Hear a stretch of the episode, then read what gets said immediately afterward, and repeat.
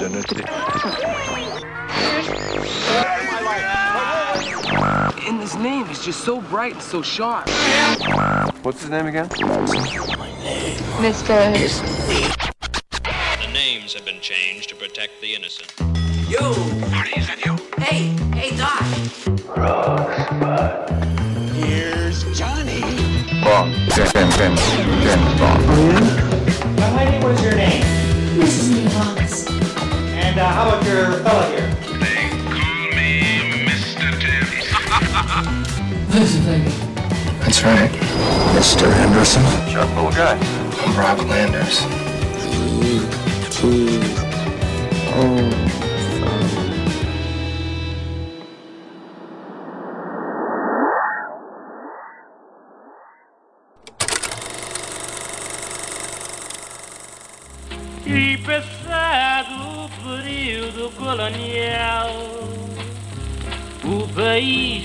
Abril de 1962.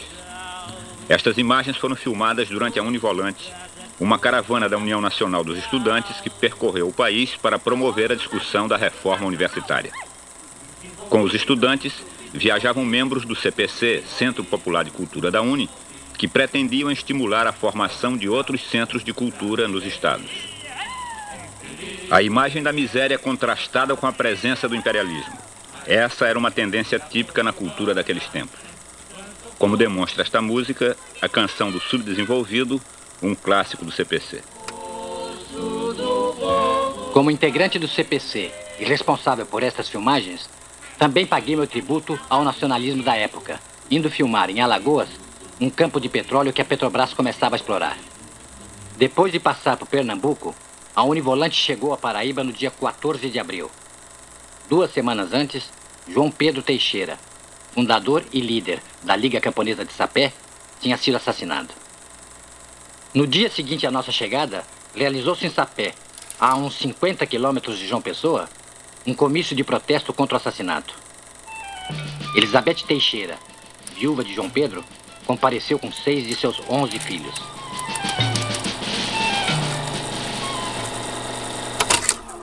Olá! Esse é o Cinefilia e Companhia.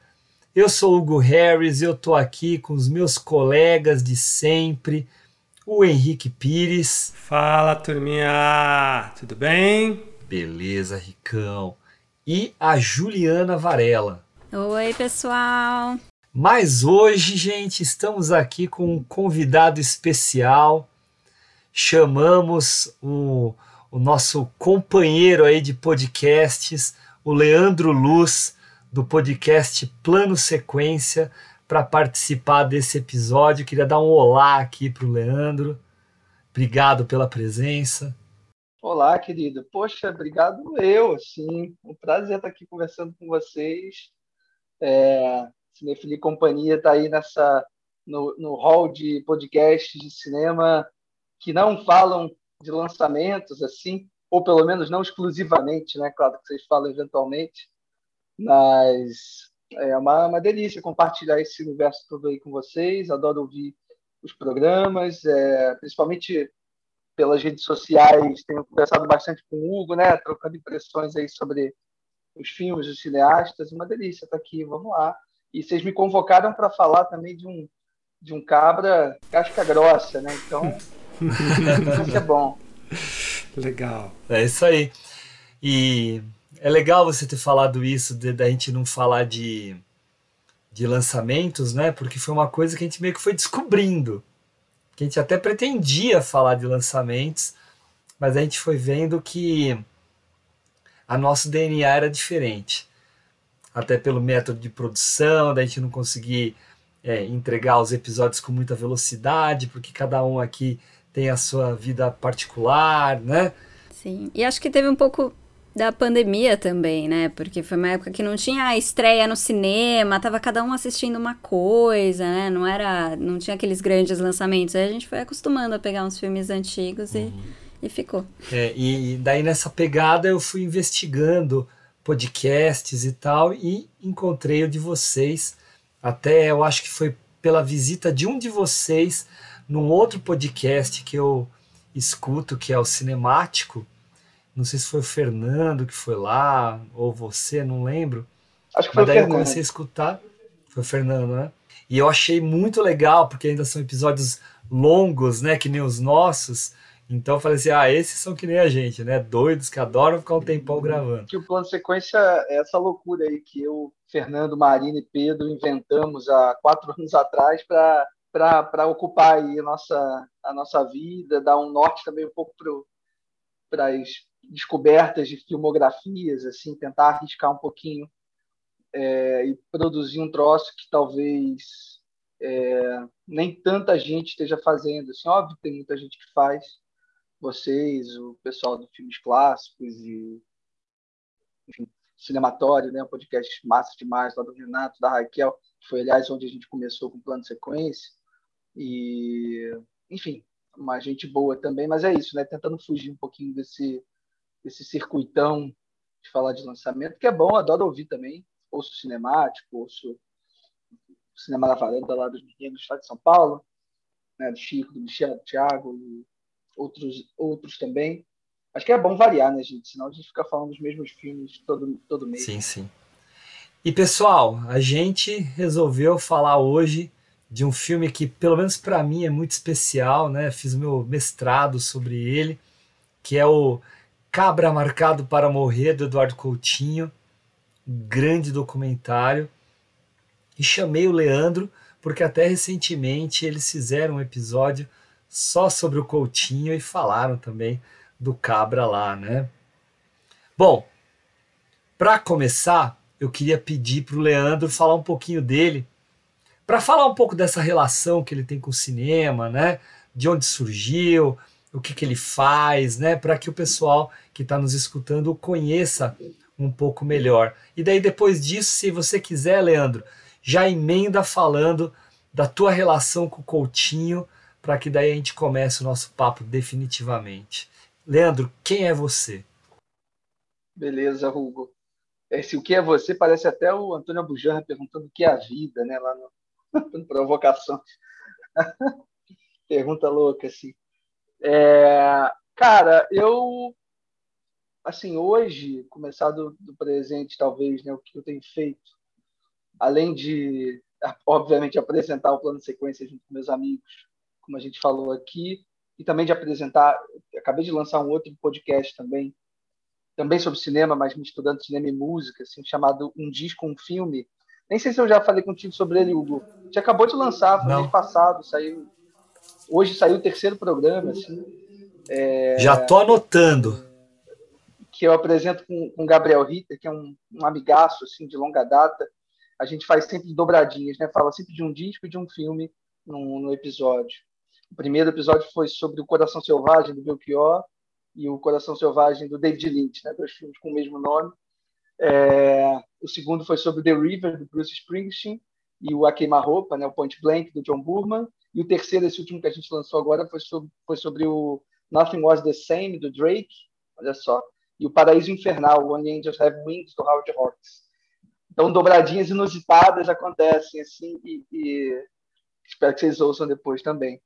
Mas além desse, desses dois programas, assim, eu tenho hoje uma atuação profissional é, dentro do audiovisual já há alguns anos, assim, já há uns bons 10 anos. Os últimos quatro desses 10 anos foi é, eu estive envolvido, estou envolvido, né, com o SESC. Eu sou analista de audiovisual da Gerência de Cultura do SESC Rio, né, aqui no Rio de Janeiro, coordenando a programação de cinema de audiovisual aqui do estado.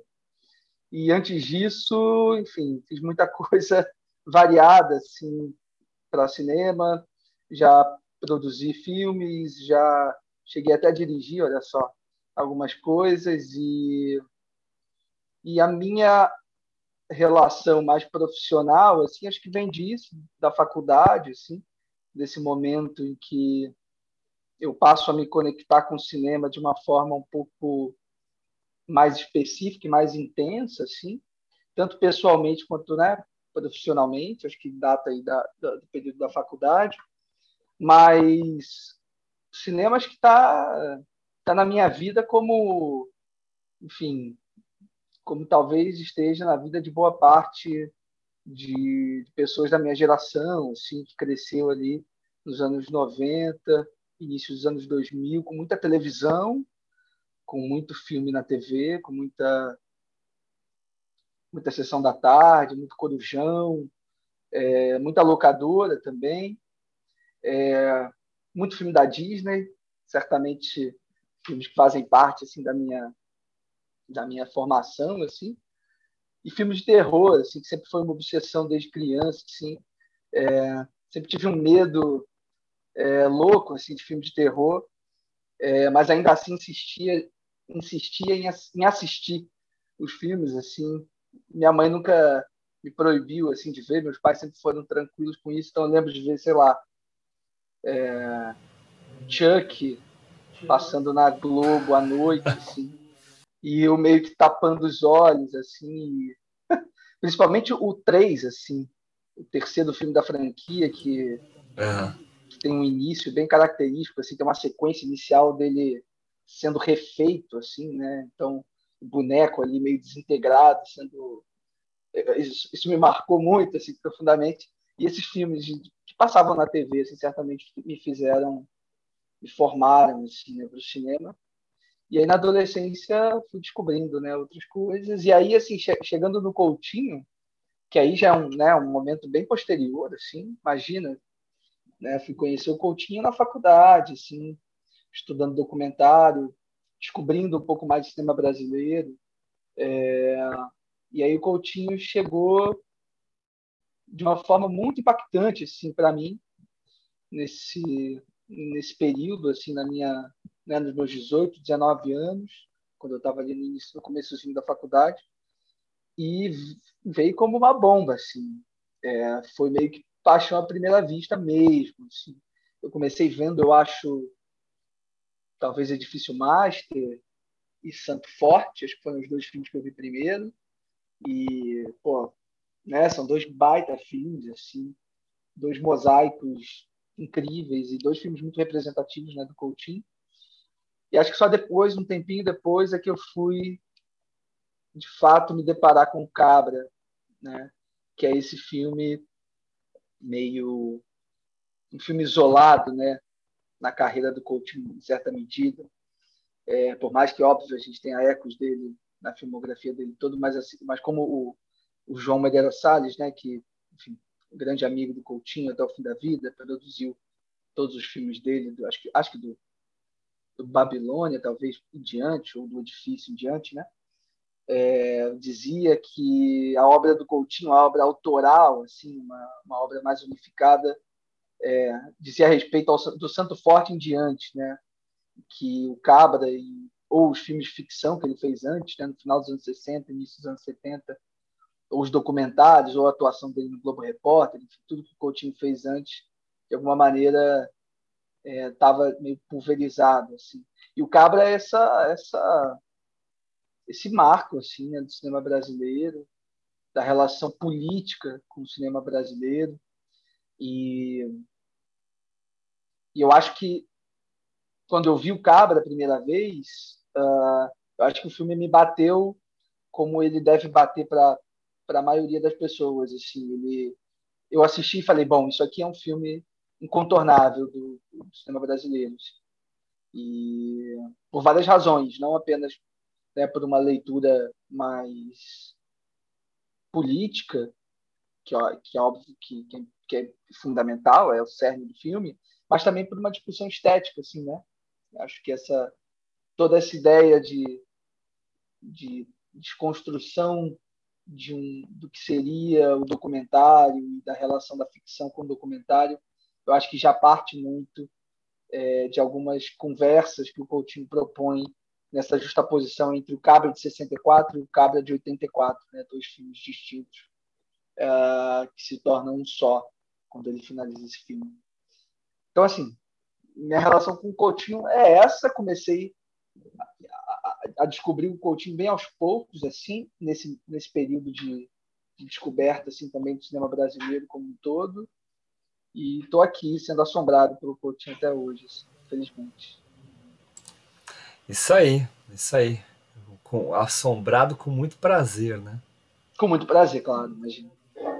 Obrigado, Leandro. Ju, e você, minha querida?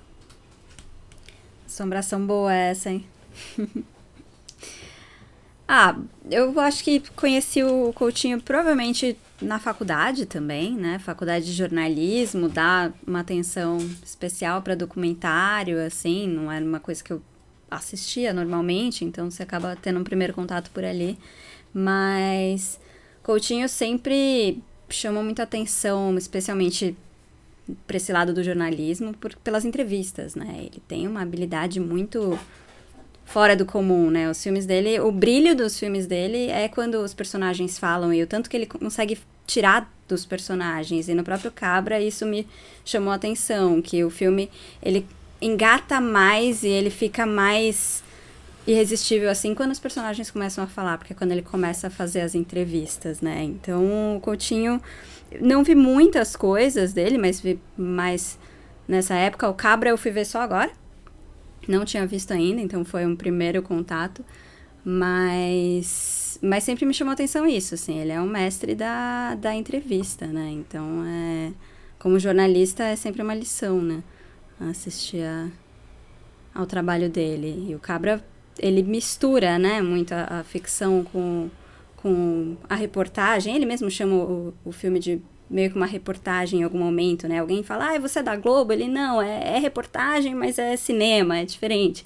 Então, o jeito como ele faz esse tipo de documentário, que é muito mais uma reportagem voltado para entrevista e para ouvir de verdade soa muito mais real, né? Ele nesse no, no Cabra ele ainda se coloca mais no filme, né? Mas depois mais para frente ele vai cada vez ficando mais escondido e deixando mais as pessoas falarem. Então isso para mim é o que o que faz dele tão tão marcante, tão brilhante, né? Faz ele ser um diferente dos outros, assim, a habilidade de entrevista para mim é o é o especial do, do Coutinho. Boa, Ju. Que legal saber que foi a primeira vez que você viu. Que delícia. Que sensação boa. Henrique, e tu? Cara, poxa, falar do Coutinho, né, cara, é falar um dos maiores, se não o maior documentarista, né, brasileiro. Tá ali com, com o João Moreira Salles, né.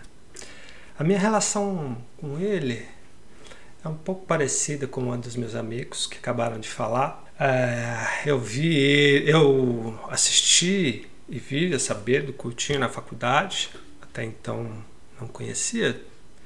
É aquela coisa, né, de quando você está fazendo cinema, você começa a descobrir realmente o outro lado, né, aquilo que você não tinha acesso, enfim. E e o primeiro filme que eu assisti foi o Cabra, né? E foi um filme que logo de cara me impactou. É... O Hugo sabe que meu, meu, meu filme de, de conclusão é um documentário, né? Chamado Cinema Pagador. Enfim. Só que até eu chegar a, a, a, ao fim da faculdade, eu não era um, uma pessoa que gostava muito de documentário, apesar de ter tido uma relação muito, muito forte com o Cabra, né? Só que com o passar do tempo, com os filmes que é, eu comecei a ter acesso, né? E, e, e, ver do Coutinho, eu fui, eu fui entendendo um pouquinho né, é, do que é né, Coutinho. Deixa eu falar uma coisa que é verdade, é, esse processo, é, eu não vi toda a filmografia dele, né? Mas enfim, vi a maioria, né? Acho que talvez os principais filmes. Mas mais, né? É, do que isso também é como ele ele procura a todo momento, né? Fazer essas mudanças, né? De um filme para o outro, mesmo tendo a essência, né? Você sempre percebe que ele sempre tem, né? Ali tipo, a essência, sua forma, sua sua forma estilística, mas sempre ele está mudando.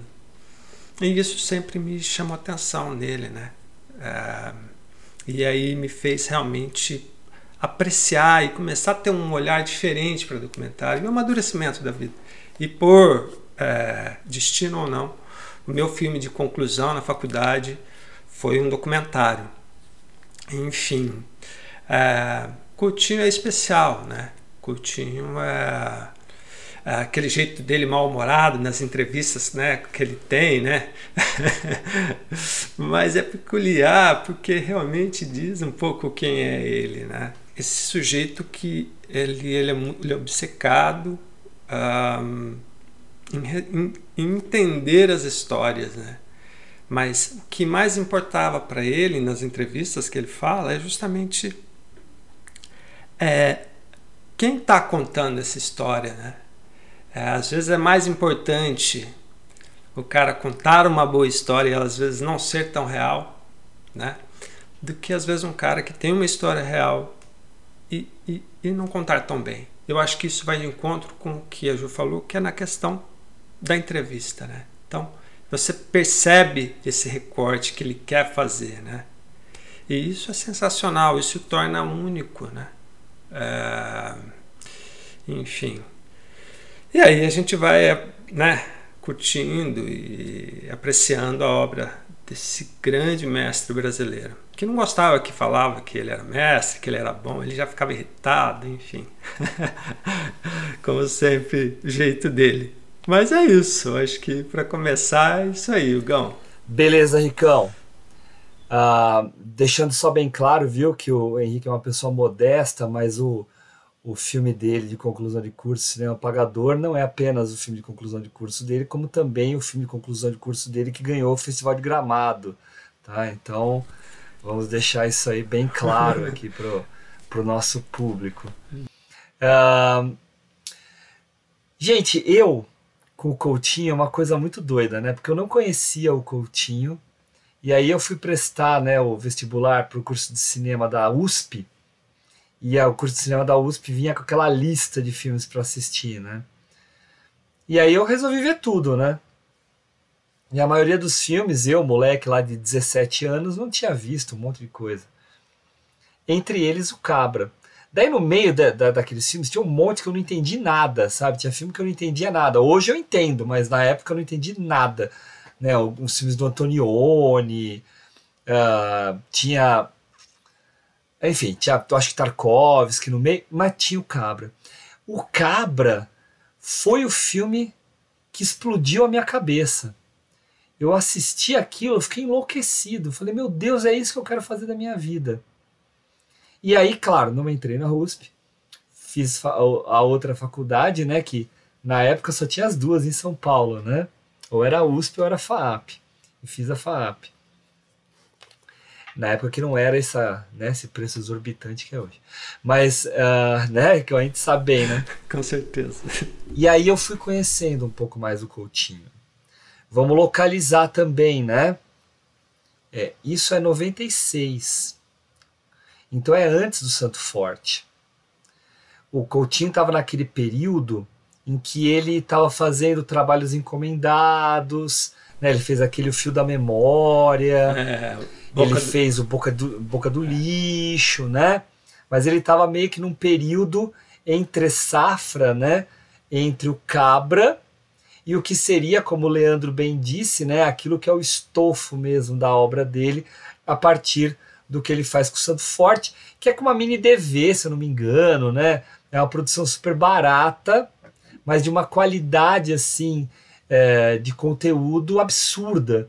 Né? Eu nunca esqueço de uma frase de um personagem lá do, do Santo Forte que ele que me marcou muito na época, né? Que era é um, é um homem negro, né? Mas uh, com a cor da pele negra bem escura mesmo, né? Um senhor bem idoso que ele fala pro Coutinho assim: preto é cor, negro é raça. Né? E de uma forma convicta, muito forte. E isso de alguma forma me pegou de um jeito bem marcante, né? Enfim, já falei bastante isso. Uh, e aí eu fui acompanhando né, a obra do Coutinho, acabou a faculdade, veio Difícil Master, Babilônia 2000, que eu particularmente gosto muito. E aí eu fui fazer meu mestrado, resolvi fazer o um mestrado sobre o Cabra, estudei o Cabra, né, vi 500 mil vezes o Cabra, tanto que depois eu fiquei anos sem ver, né, já terminei meu mestrado já faz 14 anos, né? Então faz bastante tempo que eu terminei. Mas eu fiquei alguns anos sem assistir, porque eu decupei o filme todo e tal, pedaços assim, de forma mais especial, e acompanhei até o fim, né? Até a, o, a morte do Coutinho, né? ainda no, no meio da edição, né? Ou até no princípio da edição do último filme dele, né? Que é o Últimas Conversas, título dado provavelmente por causa disso. Bom, é, eu dou aula de documentário, né, lá no, no curso de jornalismo, né, a Ju bem disse, os jornalistas se preocupam muito com a questão do documentário. E o Coutinho é o cara sobre o qual eu mais falo. Eu falo de vários outros, mas o Coutinho e a Vardá são as, as minhas tietes, assim, assim eu, eu, eu sou tiete deles, né, eu falo deles o tempo todo, eles são meu exemplo para né, coisas diferentes é, sobre a arte do documentário. E sem dúvida, a Ju está certa. O método Coutinho, né, que é essa forma dele conversar, que não tem método nenhum. Na verdade, é sentar e escutar a pessoa, abrir espaço, um espaço empático, um espaço gostoso, um espaço amigo de conversa. Né? Eu acho que para mim, dois filmes deles, todos são, tá? mas dois filmes deles são muito representativos nessa questão da, do ouvir e do interagir. Né? É o Edifício Master, que o Leandro comentou, que é um grande filme. Passei há menos de um mês para os meus alunos de relações públicas, só para eles verem o, o potencial de uma boa entrevista. Eles ficaram enlouquecidos com o filme. E o outro é o, Fim e o Princípio, que eu acho uma obra-prima, cara. Eu acho assim. Eu acho que até mandei isso pro Leandro quando eles fizeram o, o plano de sequência. Que para mim é o Cabra e depois o, o Fim e o Princípio. Que ele vai lá pro sertão, lá no Nordeste, numa cidadezinha, num vilarejo para descobrir uma pauta, porque ele vai vazio, sem roteiro nem nada, e aí ele descobre uma comunidade cheia de pessoas idosas e resolve falar com essas pessoas idosas a respeito da vida, do fim e o princípio. Né? E saem coisas maravilhosas nessas conversas. Né? Enfim, uh, o Coutinho é um cara a ser muito valorizado. Não é à toa que quando ele morreu esteve no homenageado lá no Oscar, né? Quando ainda que, tinha uma bem, homenagem mais ou menos, né? Quando tinha uma homenagem decente, né? Uh, ele aparece lá, né, como um dos homenageados, porque ele tem uma importância no mundo mesmo, né? É que a gente não valoriza, a gente que eu digo o povão, né? não valoriza a nossa própria cultura. Né? Nós, cinéfilos, valorizamos, mas não é todo mundo. Né? Eu só fazer um comentário sobre isso que você falou, que ah, a gente não valoriza o nosso cinema, a nossa cultura. Mas eu tava pensando em como todo mundo aqui foi conhecer Coutinho por causa da faculdade a gente não teve contato antes, né? Eu não sei se é uma coisa que não estava na televisão ou se estava em horários muito ou, né, sessões que não eram atraentes. Não, eu acho que às vezes esse cinema brasileiro, documentário, tal, fica um pouco escondido. Não é só culpa do povo brasileiro que não quer ver, né? Se você não tiver alguém apresentando isso para você, né, se não, se não tiver obrigação de assistir, você dificilmente vai, vai conhecer né? O que é bem triste. É, no nosso caso específico, né? Uh, só tinha o Cabra, né? Só tinha o Cabra. Então, o Cabra tinha VHS, VHS da Globo, da Globo Video, né? Uma capa preta, assim, super antiga, né? E demorou para sair em DVD. Saiu depois lá de uma restauração patrocinada pela Petrobras, blá blá blá blá blá. Mas daí isso foi 2010 para frente, nem lembro quando. Demorou mesmo para sair. Mas na nossa época o acesso era realmente muito limitado e se passasse em algum lugar, passaria na TV Cultura, né? não passaria em mais nenhum outro. Né? Isso é um problema mesmo. Hoje é mais difundido, você encontra. O Cabra chegou a. Eu cheguei a procurar até no YouTube, tem ainda no YouTube, né? mas agora que tem DVD é só alegria, né? Com os extras maravilhosos que tem lá, né? Da, da própria Videofilmes, né? Que, que é a, a distribuidora aí do, do João, né? Mas, Leandro, você é o nosso convidado, a gente quer escutar você primeiro sobre o que, que você tem a dizer sobre o Cabra, sobre a sua, a, o seu olhar a respeito do filme. Fique à vontade aí para começar esse papo. É, eu acho que eu vou começar fazendo uma ponte aí com essa última fala da Juliana, porque eu, eu sempre penso assim, é, quando eu penso em filmes e para entender qual é a, o quanto esse filme conseguiria penetrar, talvez, se tivesse alguma chance, assim, em alguma em algum nível de massificação, né, de, de, de se o filme teria interesse ou não do grande público, né, sei lá que, que, que público né, é esse, assim. Mas eu sempre gosto de pensar é, na minha mãe e no meu pai, assim, penso, pô, será que se eu mostrasse esse filme para os meus pais, eles gostariam, assim? E quando eu penso no Coutinho, pensando em filmes como As Canções, por exemplo, ou mesmo o Edifício Master, ou o próprio Santo Forte, é, eu penso, cara, eu acho que eles acho que eles iam curtir demais, assim. Acho que eles veriam super tranquilo. Acontece que é isso, assim, documentário é um troço torto mesmo, assim. O Coutinho dizia isso, né? Que quando ele que ele fazia filmes meio que porque tinha ali o João querendo bancar os filmes dele, que sempre quando terminava um filme perguntava para ele, ei, Coutinho, que que você, qual é o seu próximo projeto? Aí que ele ia se mexer para fazer alguma coisa, porque assim, em termos de, de vão de, em termos de realidade esses filmes eles nunca chegaram no grande público e nunca dificilmente vão chegar sim. É, porque a gente está né, tá inserido nessa lógica mesmo comercial e as salas de cinema não exibem documentários ou quando exibem é, só no circuito de arte os documentários ficam ali duas três semanas em cartaz e vão embora mesmo um filme como como filmes do Coutinho que poderiam ter um apelo né, popular, entre aspas, é, grande. E aí eu queria fazer uma conexão, talvez, com Cabra, pensando que a origem do Cabra é uma origem absolutamente popular, né? No sentido de estar tá sendo produzido num contexto de uma efervescência cultural, política do país, início dos anos 60, né? início ali de uma organização, de uma ideia que depois se configurou como uma ideia de cinema novo, né? filmes sobre o povo e supostamente para o povo, enfim, aí essas discussões sobre cinema novo são intermináveis, não vou nem entrar aqui.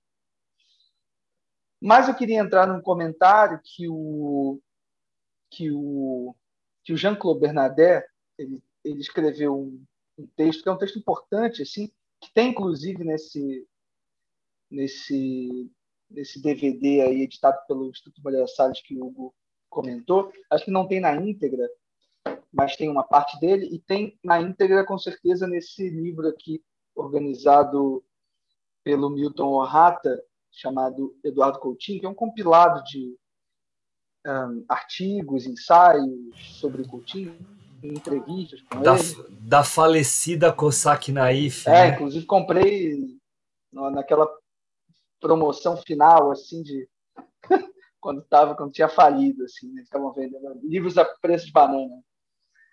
É, e, e aqui nesse livro tem esse texto do, do Bernadette, que, que, é um texto que chama é, A Vitória sobre a Lata de Lixo da História, que é um, um texto sobre o Cabra, que o Jean-Claude escreve em 1985 para a Folha, e depois disso, enfim, depois desse texto específico, é um texto ótimo, depois que queria voltar a alguns temas que o Bernadette levanta para compartilhar com vocês, mas antes queria falar de um adendo que tem a esse texto, que é um segundo texto que ele escreve já em 2003, se eu não me engano, se eu, se eu me lembro bem, é, que é um texto acho que intitulado E se? Que ele pensa, ele pensa o filme, né, o Cabra, se ele tivesse sido produzido como o Coutinho gostaria na época, lá em 64. E ele vai justamente tentar situar o filme e a importância do filme também para a época, e não só para 1984, que é quando o filme é lançado, né?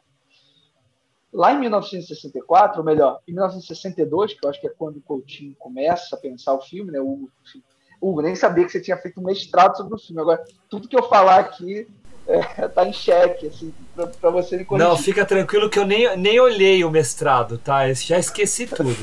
Esqueceu, né? Então é isso, acho que o Coutinho começa a pensar o filme em 62, é, numa lógica um pouco parecida com o que a gente cons consegue enxergar hoje em filmes como Cinco Vezes Favela, por exemplo, né? Uma, um estilo de filmar e uma vontade também de filmar esse tipo de pessoa, investigar essa é, a situação política do Brasil com esse momento dessas pessoas ali. É, e o Cabra, o Bernadette vai falar que se, óbvio, numa, numa, numa, numa idealização, né, de que se o Cabra tivesse sido feito naquela época, talvez ele fosse um filme muito paradigmático do cinema novo, no sentido de retratar o povo brasileiro no seu momento de rebeldia, no seu momento de insurgência contra, enfim, qualquer tipo de opressão que obviamente já existia, por mais que fosse pré-ditadura militar. É, o Bernadette vai falar que filmes como Vidas Secas, Deus e o Diabo na Terra do Sol, é, sei lá, Os Fuzis, são filmes que, de alguma maneira, deslocam um pouco essa ideia da luta revolucionária. Né? Ele vai citar, por exemplo, Deus e o Diabo na Terra do Sol, que fala de um momento pré-revolução, assim, não, não do momento em que há, de fato, a insurgência do povo. Né? É, sempre nesse lugar do rural, com um povo passivo, né? ele vai falar sobre a ideia de que o povo primeiro precisaria ter consciência política para depois tomar uma ação política. E o filme do Coutinho, Cabra, ele era justamente o oposto disso. Ele era um filme que, fala, que tratava de uma ação política, ainda que essa ação não tivesse sido precedida por uma conscientização sistemática do povo. Assim. Era uma galera que se juntou numa liga de camponeses para reivindicar os seus direitos. A partir disso, você tem a morte de um, de um líder, né? É... e o filme tem, tenta lidar com essa com a, com a encenação e o retrato dessa luta e dessa, e dessa fatalidade, dessa morte. E talvez o Cabra marcado para morrer, né? o Cabra de 64, tivesse uma mega vontade popular, né, que talvez o Cabra de 84, por todas as razões que a gente conhece, talvez não tenha exatamente. Nem tem a possibilidade de ter. Mas eu gosto de pensar junto com o Bernadette, e se o Cabra tivesse sido realizado em 64, e se a ditadura militar não tivesse, não tivesse eclodido né, em 64, é, como que as coisas seriam, né? É, esse é um exercício de, de hipótese muito legal, né? Porque a gente tem acesso a, nesse filme de 84 a esses fragmentos, né? Do que teria sido o filme de 64, né? E o Leandro e o Bernardet, quem sou eu, né? Também para negar ou o Leandro ou o Bernardet, né? Uh, certíssimos ao falar que há esse ideal mesmo de esquerda de olhar para o povo, olhar para a luta das ligas camponesas, né, que estão é, silenciadas, né, lá no, no, no sertão brasileiro, estão lá colocadas de canto, não estão sendo noticiadas de forma adequada no resto do país, né? Só em noticiários muito locais. E a partir disso a gente tem esse cara do Rio de Janeiro que tem contato com a família da Elizabeth, né? E dessa história dessa mulher e quer trazer isso para nós. E trazer isso para nós vem com esses ideais neorrealistas, né, que inspiram muito bem o cinema novo também, né? Vão trazer para gente uh, os próprios é, as próprias pessoas que sofreram a situação participando do filme, né? Para trazer essa sensação de realidade de uma forma mais intensa e até sendo redundante, né, essa sensação de realidade de forma mais realista, né?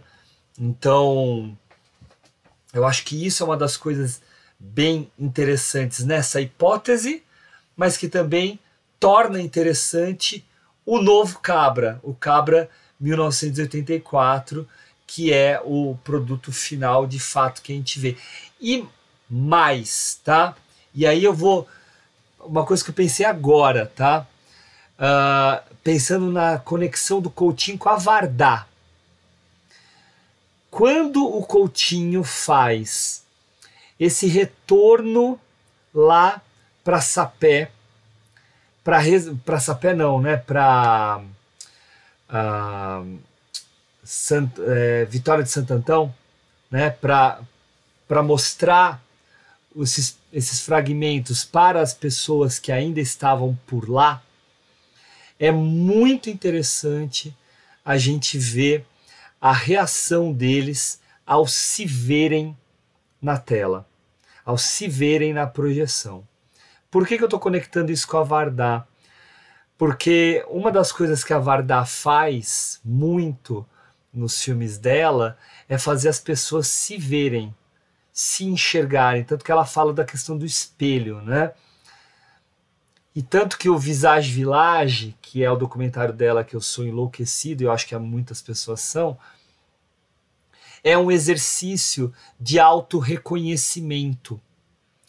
E quando eu falo de autorreconhecimento que a Vardá é, proporciona no Visage Village, eu penso agora que o Coutinho também proporciona um alto reconhecimento a essas pessoas que não vão apenas se ver naquela projeção, mas vão se reconhecer como participantes de um momento, como o Leandro está falando, de um momento em que eles se insurgiram contra os desmandos daqueles que eram os poderosos. E isso eu vejo, e claro que muitos veem, na própria figura da Elizabeth, que começa como aquela mulher simples, simplória, que recebe o Coutinho na casa dela, vai lembrando pelas fotos, é dominada pelo filho mais velho, mas que termina o filme falando de revolução, falando de que a vitória vai ser deles, né? Na hora que o Coutinho vai embora na Kombi, então há aí um resgate de identidade proporcionada, proporcionado, né, pela uh, experiência de se ver naquela, naquele material antigo, naquela memória resgatada, tá? Então eu acho que tudo isso, né, o que o Leandro está falando e o que eu estou puxando aqui, se conecta porque é a, a, importância que o filme gera de, de nós vermos a, a, a, relevância da luta. Né? Não sei se eu me fiz entender, mas é mais ou menos isso que está passando aqui. Só lembrando, Hugo, que, que, que, esses caras eles interpretaram eles mesmos né, no, no filme, no, no Cabra 64, mas é, de alguma maneira interpretando personagens, assim, né? Eram eles mesmos, mas tinha essa dimensão da ficção. Assim. O Cabra de 64 era um filme assumidamente de ficção. Então, é, é, acho que até, é até mais intenso, talvez, ou mais complexo é, esse olhar assim do que o, o Visage Village, né? Adorei essa comparação. É, essa, essa ideia de, de autorreconhecimento é muito forte realmente nos dois filmes. E é isso, no Cabra eu acho que é até mais intenso, né? mais complexo, assim, porque os caras estão ali, eles não estão exatamente se vendo uh, numa filmagem amadora ou num almoço de família, nem nada. Eles estão eles estão se vendo em ação numa sendo né, filmados por uma câmera com um set, uma equipe de filme, enfim, né, estão, ali colocados numa situação que eu acho interessante de pensar também, que é, que é duplamente é, extraordinária.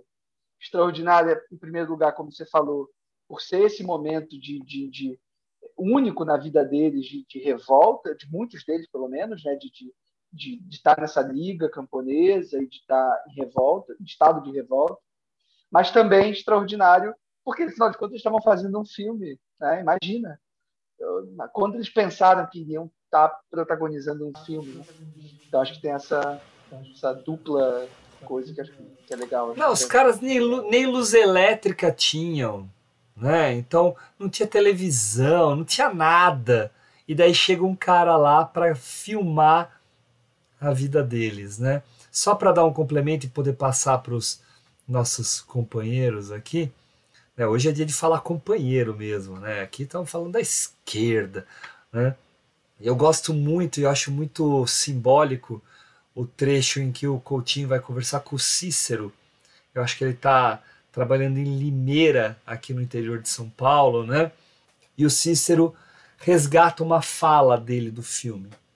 E ele diz essa fala para o Coutinho na entrevista.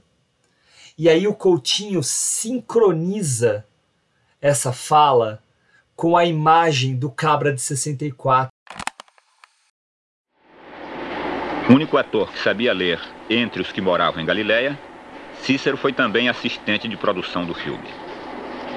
O que, que você lembra do filme? Que cena você lembra? O que, que você lembra do filme? Eu lembro do filme. Que a gente tá fazendo? O que eu me lembro do filme, aquela cena do que a gente fazia, eu fazia, eu fiz, né? Cobrindo aquela casa, você perguntando a mim assim. Eu respondi, o cheque está muito caro, como é que o camaradinho vai poder viver? Né? Eu pegava uma telha e entregava o companheiro que estava em cima, cobrindo a casa. Né? Cobrindo aquela casa, estou perguntando a mim assim, eu respondi, o cheque está muito caro, como é que o camaradinho vai poder viver?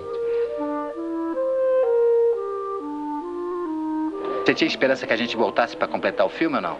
Eu, eu sempre tinha essa esperança, que ia voltar para a gente completar o filme. Eu sempre pensava nisso, minha mãe já era viva, mas ah, meu filho, não tem naquela época minha mãe era viva ainda. Já né, esse tempo não chega mais não, eu digo, chega. Você só, só não vê aquele que morrer, mas aquele que não morrer vê.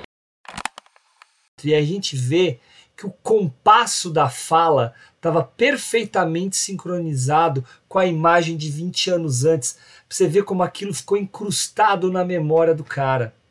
Né? É uma coisa que pode passar despercebida, mas se a gente para para pensar, olha como aquilo ficou pro cara, né? Isso acontece com vários outros, né? Mas pessoal, fiquem à vontade aí também para falar. O Henrique tá tímido hoje, tô notando. não, não, não, não, não, tô, tô ouvindo aqui, tá, tá saboroso. Não, é, eu concordo plenamente, assim, dessa essa coisa da tanto do autorreconhecimento, você falou da cena que ele vai falar com o Cícero. E tem um outro personagem que me marca muito, personagem, pessoa, enfim, que me marca muito nesse filme, que é o Mariano, que era o ator que interpreta o João Pedro. E que é uma cena muito real ali, assim. Eu acho o máximo como ele mantém essa cena ali no filme e segura até ele falar alguma coisa, porque ele tá, ele tá falando, né? Ele vai falar alguma coisa, de repente ele é interrompido, né? Porque tá tendo um vento né? E aí o Coutinho fala, ah, espera um pouquinho, né? Porque tá batendo vento no microfone. E ele fica mudo e decide que não vai mais falar, né? E, e para mim marca muito como, nossa, isso é muito vida real. Tipo, ele ia falar alguma coisa, ele tava ali no embalo, indo no carisma do Coutinho, de repente ele parou, pensou, falou, mano, por que, que eu tô falando isso? Né? E, e depois ele volta e continua falando e, e, e fala com um certo receio, né, dessa coisa política do filme, que esse, dessa desse caráter do filme muito político que tinha, tenta fugir disso e tal. Mas é interessante isso porque conversa muito com o que você falou do, das pessoas elas se enxergarem por meio do filme e não só assistindo eles mesmos interpretando o filme de 20 anos antes, mas ouvindo eles mesmos falando, né? Porque a partir do momento que alguém pede para você contar a sua história, você começa a criar essa narrativa na sua cabeça que talvez você ainda não tivesse montado. Né, ainda não tivesse preparado, não tivesse organizado, e a partir do momento que você começa a se ouvir e ver o tipo de perguntas que são feitas, você toma uma consciência de talvez de quem você é ou de quem você foi, da experiência que você teve. Então, eu acho essa cena muito interessante. Muito Você me permite comentá-la, por favor, Ju? É, é, eu gosto muito dessa cena também, e eu comento ela muitas vezes, porque tem uma frase que eu acho que é do próprio Coutinho, tá? Posso estar errado, mas acho que é. Que ele fala que para ele não era interessante filmar, é, é, filmar a verdade. Para ele era interessante a verdade da filmagem. Então, a, esse momento é um momento em que ele errou. Ele interrompeu um cara que estava super resistente, que ele estava conseguindo seduzir o cara para começar a falar. O cara ia começar a falar e ele interrompe. E aí, a partir desse momento, ele estragou a entrevista. Só que o que, que o Coutinho faz? O que, que ele poderia ter feito? Corta Parado, e não mostra. Embora. Uhum. Não, não, e não mostra no filme, não entra na montagem final. Certo? Mas o que, que ele faz? Ele bota. Ele fala assim, ó, oh, gente, fiz cagada, mas olha como é esse cara. Uhum. Olha é, porque como isso diz ele... mais coisas ainda diz sobre muito. Exato. O cara é, foi perseguido pela igreja dele, por causa da, da, da, do envolvimento dele ou com o filme ou com o que o, o que estava acontecendo naquele período, né? Então tudo está por trás. Então o Coutinho, de uma forma muito inteligente, mantém. Então essa questão da filmagem da verdade é algo que depois vai se tornar a lição, eu acho, para boa parte da obra do Coutinho pós Santo Forte. Hugo, é. eu sou, eu fico Coutinho, eu falei que o Coutinho é meio que uma assombração para mim no começo.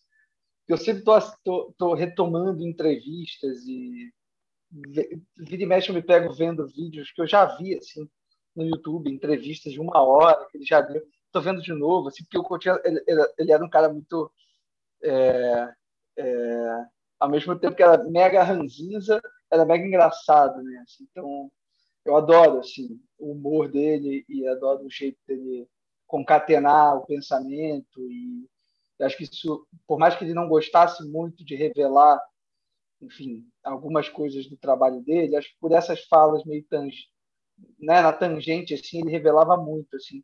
E eu adoro esses momentos de erro, erro entre aspas, né, dentro dos filmes do uhum. Coutinho, como você falou, é, de saída do script, né? É, não, e, e ele e, e justamente a, a, o barato né, dele optar pela, por manter isso no filme, acho que é o, é o que é o que faz com que o erro resulte num momento absolutamente complexo e importante para o filme, né? Se ele não tivesse e, e eu acho que até o, o próprio erro também causa um curto-circuito naquela conversa entre os dois, né, entre diretor e personagem, que também dão a dimensão do do quão sério é esse assunto que está sendo tratado, né? do quão importante foi esse momento político e o quão perigoso ainda era esse momento político ali né, em 1983, 1984. Então, eu acho que é um erro que se torna um acerto. Né? E aí, só para lembrar, tem, eu adoro um outro erro, entre aspas, que o Coutinho comete também num dos filmes dele, que é no, no Edifício Master, quando ele está conversando com aquele cara, é, um, um, cara com uma personalidade fortíssima, assim, que ele está falando que está sem emprego, não sei o quê, aí o Coutinho vira e fala para ele. É o ex-camelô, é, tá o ex-camelô. É, está no quarto super escuro, assim, magro e tal. E aí o, o Coutinho vira e fala alguma coisa genérica para ele, tipo, ah, vai melhorar, não sei o quê, alguma coisa vai acontecer. E aí o cara vira para ele e fala assim: Ah, você, pô, você, você tem um emprego para me dar? E aí o Coutinho começa a balbuciar, não sabe muito bem o que responder, assim, e vira aquele, aquele momento super constrangedor, né, é, da conversa, que também revela muito, assim, desse, dessa interlocução entre não entrevistador entrevistado, porque o Coutinho nem gostava dessa palavra entrevista, ele dizia que não entrevistava ninguém, né? que ele conversava com as pessoas. É... E aí, obviamente, que ele aprendeu, porque aí só para lembrar um outro marco importantíssimo, assim, um dos momentos mais incríveis assim da obra do Coutinho é aquele momento final do Peões, né?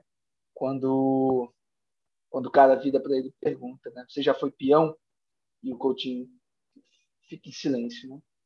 É, é isso, ele poderia ter resolvido cometer o erro novamente, tentar se justificar de todo modo, mas ali acho que dá certo, né?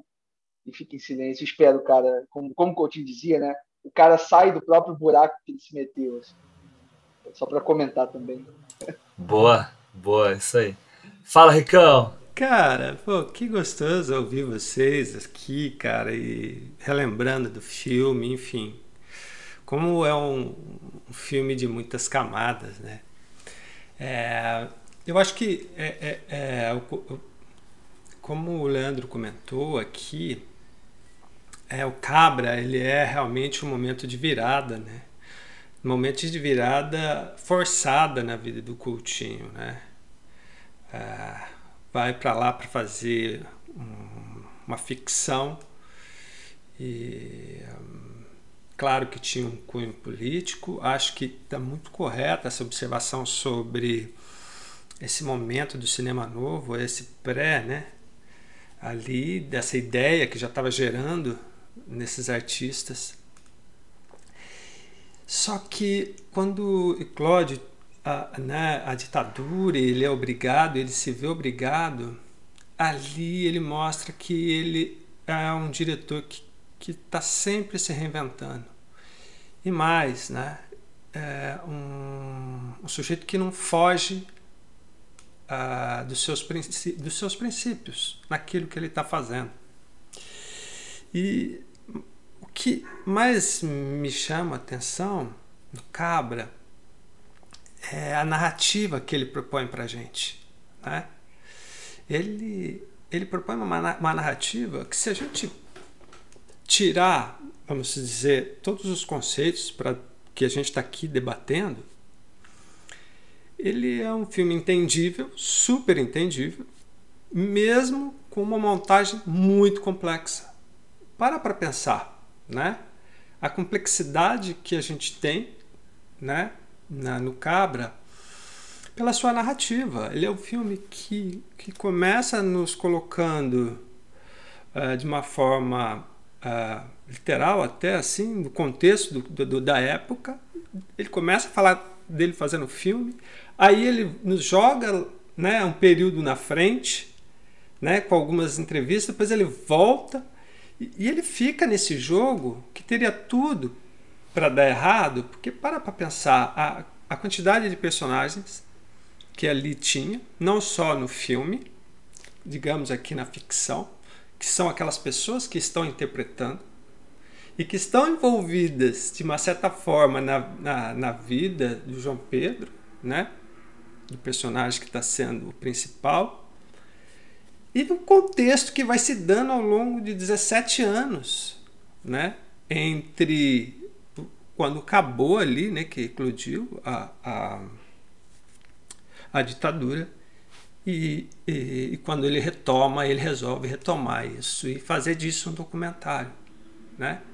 Então ele é uma mistura de linguagem, é uma mistura que tinha tudo para dar errado e acaba virando uma obra-prima. Né? Eu acho que ali ele percebe o domínio que ele tinha.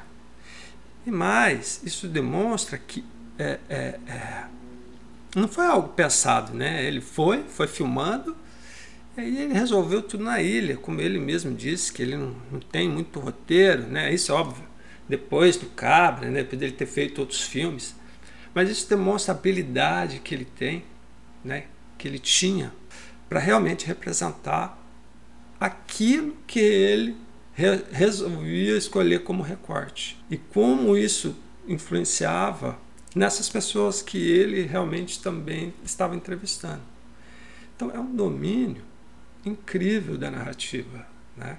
E que acaba virando um estilo dele, um estilo único, personalizado.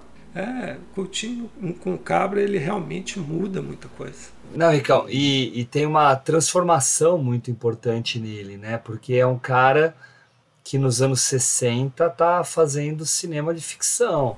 Uhum. Você pega o início da obra dele, são filmes ficcionais, né? Sim. Até, fi até Sim. filme de cangaço, né? Que ele faz, trabalhando de roteirista. Dois ótimos filmes, aliás. Cara, são mesmo. Ótimos filmes. O Homem que Comprou o Mundo é ótimo. Filme de 68, né? É, protagonizado pelo Flávio, Miliaccio. E o Faustão também. É Cara. Um, baita, um baita filme de cangaço, assim, do, protagonizado pelo Eliezer Gomes. Vale a pena correr atrás. Eu vi, aí eu vi, eu vi o, eu vi o Faustão, cara, numa mostra que teve de filmes do Coutinho no Centro Cultural Banco do Brasil, aqui no centro. E foi uma sorte, né? Porque foi bem na época que eu estava fazendo o mestrado. E aí eu fui atrás, né? Mas foi a única vez que eu consegui ver. Agora deve ter aí nos nas internets da vida, como você disse, Uhum. né? Ah, não, tem tudo praticamente. Lembrei de uma coisa aqui que a gente, né, se- né, o, o Henrique agora estava exaltando a montagem do filme, que é, um- acho que é o, um dos grandes responsáveis, né, pela, pela, pela eficiência do filme, né, em transmitir tudo aquilo que o, que o Coutinho conseguiu captar é, nessas idas e vindas, né? E é importante a gente dar o crédito para o Eduardo Scorel, né, o montador do filme, que me Sim. lembro, né, me lembrei de falar dele agora, porque a gente está falando desses filmes de ficção do Coutinho, e o Coutinho também atuou como roteirista para filmes de ficção dos outros, né? O, tem um filme do Eduardo Scorel, por exemplo, né, antigo parceiro do Coutinho, que é o Lição de Amor, que o Coutinho colabora no roteiro, e o, os- o, um filme do Zelito Viana também, Os Condenados, também é o roteiro do, do Coutinho. O Dona Flor. Também, claro. Mas é, é, mas é isso, né? Também, assim, para ficar ali, na, pelo menos nessas duas figuras importantes para o Cabra, né? O Eduardo Escolha como montador e o Zelito Viana como produtor. É, e aí, aproveitando aqui que você está falando desse momento do Coutinho, né? Aproveito aqui para dar parabéns aqui para Juliana e para mim, né? Porque hoje é dia do jornalista. Ah, é. Ô, meus parabéns! Parabéns. Muito obrigado. Meus parabéns, Ju. e o Coutinho teve esse período no Globo Repórter, né? E eu acho que o que vai fazer essa transformação do Coutinho é essa experiência dentro do, do Globo Repórter, porque ele vai se descobrir mesmo. Tem aquele aquela reportagem famosérrima dele, né? O Leandro deve conhecer bem, que é o, o Teodorico, o Imperador do Sertão, que é uma, uma belíssima reportagem em que ele, puta cara, ele manipula aquele homem de uma forma impressionante para conseguir aquilo que ele quer. né? E é a partir dessa experiência e de outras, né, Seis Dias de Uricuri e, e outros que, que ele faz, que vai vir o embrião do Cabra, né? E até dentro da própria Globo que ele vai fazer o próprio Cabra, né? Ele monta nas ilhas da Globo, né? Nos, nos intervalinhos dele lá, né? Então ele foi, ele deve muito à Globo também. Acho que ele tira férias, né? Uma coisa assim. É, eu não, não lembro com exatidão, mas é, eu sei que teve, teve esse apoio da própria emissora em ele fazer essa finalização. Aí eu não sei se durante as férias dele ele ia lá e fazia isso, em alguma ilha, né? Mas foi eu, eu não, não lembro direito. Você falou do Escorel. Cara, o Escorel é um cara que está lançado o desafio. É um cara que mereceria um episódio de podcast sobre ele. Porque o cara montou um monte de clássico brasileiro, cara. O cara fez tudo. É impressionante. O irmão dele é outro cara importante, né? O Lauro. Mas o Eduardo Escorel, cara, você vai pegar a, a ficha técnica dos filmes aí dos anos 60, 70 e tal, é tudo do homem, cara. Ele faz, ele, ele participa às vezes, né? Terra em Trans, Macunaíma. Pois é, meu. Ele, ele já tá bem idoso, né? Mas tem um, um amigo meu que tem um podcast que chama Segundas Histórias, em que o Escorel participa, às vezes, tem lá um, uma participação especial e tal, porque eles falam bastante de cinema brasileiro, né? É, é um cara até para um dia a gente tá, trazer aqui também, o Piero. Uh, enfim, né? Então tem essa questão da, da, da entrada jornalística na vida do Coutinho que vai aguçar isso que estava embrionário nele ao se interessar por uma pauta importante como a pauta das ligas camponesas, a partir do envolvimento dele com os CPCs, né? E que aí, a partir do, da realização do Cabra, ele vai fazer todas as outras coisas que ele fez, né? Mas é interessante que, pelo menos a impressão que dá, é que ele parte da pauta, ele se interessa pela pauta, mas o que encanta ele mesmo parecem ser muito mais as pessoas, assim. Porque, ah, né, certeza. ele, ah, é a pauta do camponês, ok, mas né? O filme acaba sendo muito mais sobre a Elizabeth ou sobre quem quer que esteja falando no, no filme dele, né? Ele, ele quer ouvir as pessoas, quer ouvir o jeito delas falarem, não só as histórias delas, né? E que, pelo menos me parece que o que move ele é muito mais isso, assim, é ouvir as pessoas, entender as pessoas e tudo mais. A pauta é quase uma desculpa, assim. É, mas eu, eu acho que o Cabra, ele ainda não sabe disso. Mas Cabra. ele, Você vê essa mudança, né? Que tem. O filme de 64 era totalmente a pauta, era sobre o João Pedro e tudo mais. O de sim, 84, sim. ele vai. Parece que ele vai se encantando pela Elizabeth e pela história dela com os filhos e tal, que a, a, a parte do. da pseudo-revolução e dos do sindicato e, e, própria ditadura e tudo que aconteceu depois vira como um pano de fundo que causou toda aquela tragédia para aquela família, uhum. né? Mas eu acho, enfim, o filme vai crescendo em cima da personagem. Né? Eu acho interessante você comentar isso, Ju, porque isso é, é algo que me fez pensar bastante no filme, que é por isso que eu estava dizendo, né, que como é interessante a narrativa que ele nos propõe no filme, né? É, como ele vai desenhando e quando vai mudando isso é, você vai se envolvendo com as personagens como se você se envolvesse num filme de ficção. Por quê? Porque a habilidade dele ao construir essa narrativa na montagem tra transparece isso para gente. Né? Por exemplo, se a gente pegar é, o filme e cortar ele em pedaços, digamos assim, em sequências, uma sequência por si só, ela, ela dá a ideia de começo, meio e fim. Pode ser que não, claro que não foi intencional, mas aqui a montagem, a escolha da cena, a escolha né, do recorte para essa ideia que ele montou é o que chama muito atenção. E quando o Hugo disse que realmente ele não sabia, ele não sabia. Mas ali ele já estava mostrando é, é, inconscientemente é. o instinto que ele tinha uhum. em capturar esse momento dessas pessoas.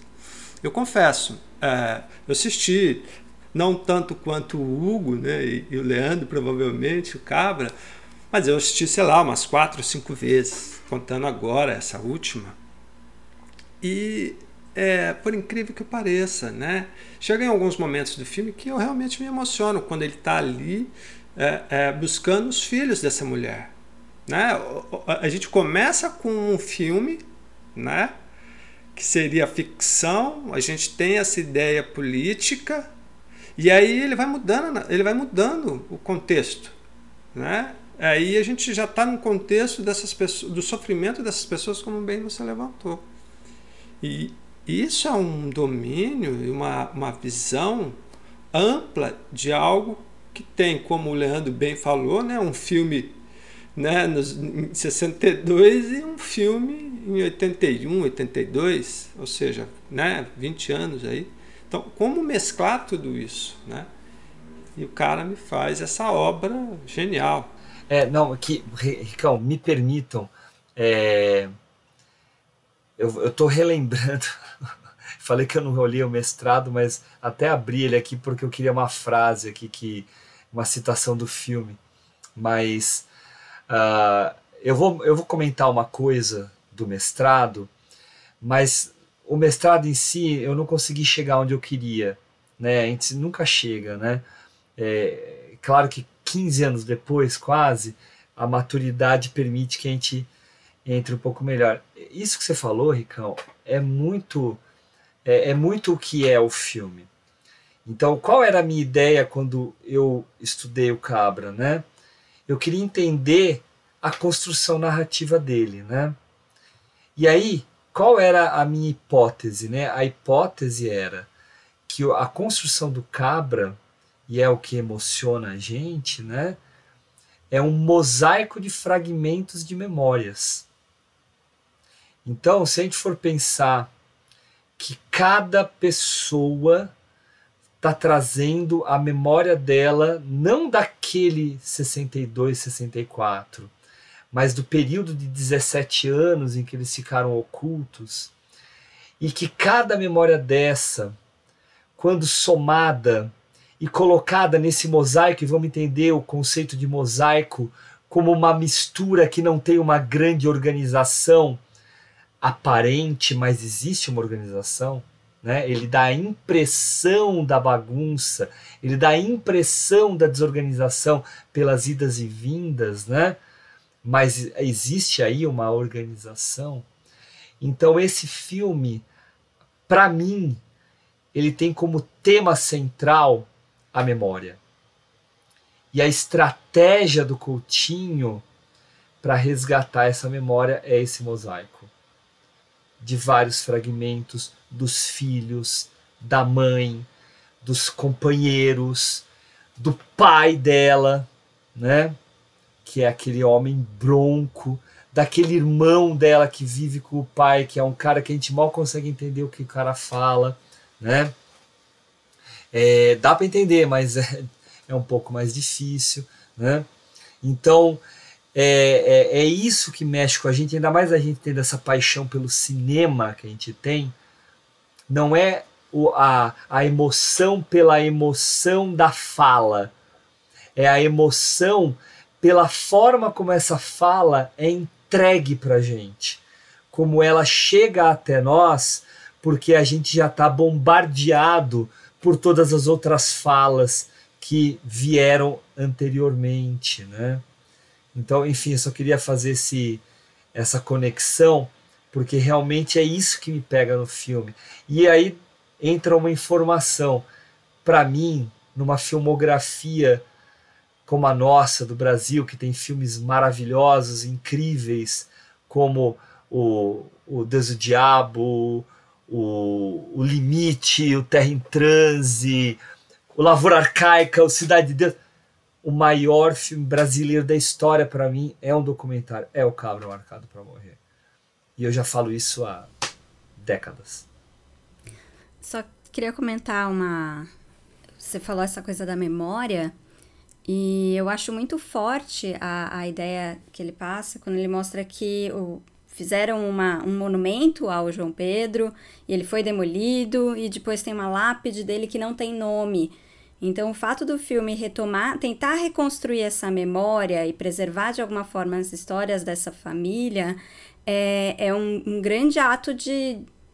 Não é, não é só de rebeldia, mas de resistência né? Porque uma das grandes estratégias para governos autoritários ou coisa assim é justamente apagar ou reescrever a, a, história, né? Então, o ato de você tentar tornar essa história desconhecida, fazer com que esses parentes não se conheçam, que esse personagem líder sindical, líder camponês não seja conhecido por ninguém, é, é estratégico, né? Isso serve a, a, interesses. Então, o fato do filme conseguir re, reconstruir essa memória que não está organizada, né? Você não tem nem imagens né, do João Pedro, você não tem uma né, isso contadinho direitinho, você tem que ir fazendo esse mosaico para contar essa história, é, é muito significativo, né? Para mim, essa imagem da lápide sem nome representa muito o papel do filme, né? É, é, é, voltar a colocar um nome ali e falar, olha, essa pessoa existiu, fez isso, esse movimento existe. Como vocês estavam falando do... Como seria se o filme tivesse saído em 64, né? Seria um filme mostrando a ação, mostrando que existe existência. né? Ele, ele continua mostrando de alguma forma. Isso. É um, é um jeito de recuperar essa memória de que houve uma resistência, houve uma tentativa, pelo menos, né? É, você falando isso, Ju, me fez pensar aqui um pouco é, sobre essa ideia desse personagem, né? De João Pedro, né? Ah, que é um personagem que tanto é, em 62 quanto em 2007 é um personagem que estava morto, né? A gente não conhecia ele dando depoimento, nós não conhecíamos quem ele era. E é interessante porque isso me lembra um pouquinho uh, do Cidadão Kane, né? Que, os, que, que a gente vai conhecendo o Cidadão Kane através do depoimento das pessoas. E a gente vai conhecer o João Pedro uh, pelo depoimento dessas pessoas. E isso é muito interessante, né? Como ele vai sincando isso. Por isso que eu disse que é um filme de muitas camadas, né? Com certeza é um filme. É, é, é, ou seja, tá no topo, né? Não tem nem que falar, mas como ele vai construindo, né? A gente tem. Olha quantas coisas nós já falamos aqui, né? O Leandro falou coisas maravilhosas, o Hugo também, você. E olha como elas se, se completam e o quanto esse filme permite isso, né? Então, ou seja, você tem esse personagem de João Pedro que a gente não conhece, não conhece vivo e que ele vai ser, vai, a gente vai entender quem é ele e você entende ele através da boca dessas pessoas que viveram aquilo e que ao mesmo tempo o quanto a história de João Pedro ou as decisões de João Pedro influenciou a vida dessas pessoas e quais as consequências que isso teve ao longo da vida dessas pessoas. E mais, o filme. Né? Vocês citaram do momento do Mariano, que é o cara que, né, que interpretou João Pedro e que depois, né, lá na frente, é, o Coutinho vai lá entrevistar ele ali no bar dele. Né? Então, o, o quanto isso. É, o Coutinho faz questão de mostrar o quanto isso influenciou na vida do, do Mariano né? Que ele não gostou, porque ele fala ali, tem um momento que ele fala, não, mas eu não sabia o que eu estava fazendo, eu estava indo lá, porque eu não quero essa coisa de, de revolução, eu não quero, eu não quero estar no meio disso, né? Enfim, o quanto, olha quanta coisa, né? Então é uma habilidade para se fazer e um filme riquíssimo, que quantas vezes a gente assistir, a gente vai entender algo. E, e vou mais além, Coutinho, é, pode ter é, imaginado muitas coisas do que estão ali, mas o filme acabou criando uma vida própria. Né? Ele tem algo, que é o que vocês falaram, que é essa identidade, essa representação do momento, essa narrativa. Então o filme acaba ganhando vida e a cada vez que você vê, o que você ouve, o que você lê, algo sobre, você consegue ter um pouco mais, uma interpretação a mais que ele permite. Poxa, vocês estavam falando aí da, da ideia central do filme ser a coisa da memória, né? O colocou muito bem isso. Também a memória está tá, obviamente diretamente relacionada com uma lacuna, né? Uma lacuna é um filme que foi interrompido, uma filmagem que foi interrompida, ao mesmo tempo um Brasil que foi interrompido e e, de certo modo, Cabra para o Coutinho era era um acerto de contas, né, dele com o Brasil, dele com ele mesmo, assim. Eu acho que a dimensão do filme é, se torna né, gigante também por conta disso. Assim, óbvio, todos os méritos, méritos para as decisões estéticas, uh, narrativas do filme, tanto do Coutinho quanto do Scorel, mas é óbvio que o filme ele também tem essa dimensão que tem por conta de tudo isso, assim, né, desse contexto. E, e eu fico pensando, né, o Hugo ficou falando de da coisa da memória, do mosaico, eu fui pensando numa ideia de álbum de, de retratos, né, álbum de fotografias. E aí o Henrique falou disso, do João Pedro Teixeira, da gente só ter acesso a ele é, a partir de uma mediação dos outros, né? E acho que tem até uma fala no, no filme em que, em que se explicita a ideia de que não há fotografia do João Pedro Teixeira vivo. Né? Então, nem sequer uma fotografia a gente tem do cara, entendeu? É, não é só um depoimento, né? uma, ah, enfim, uma filmagem específica, caseira, ou seja, ele na, na Revolução, nada assim, não tem um retrato.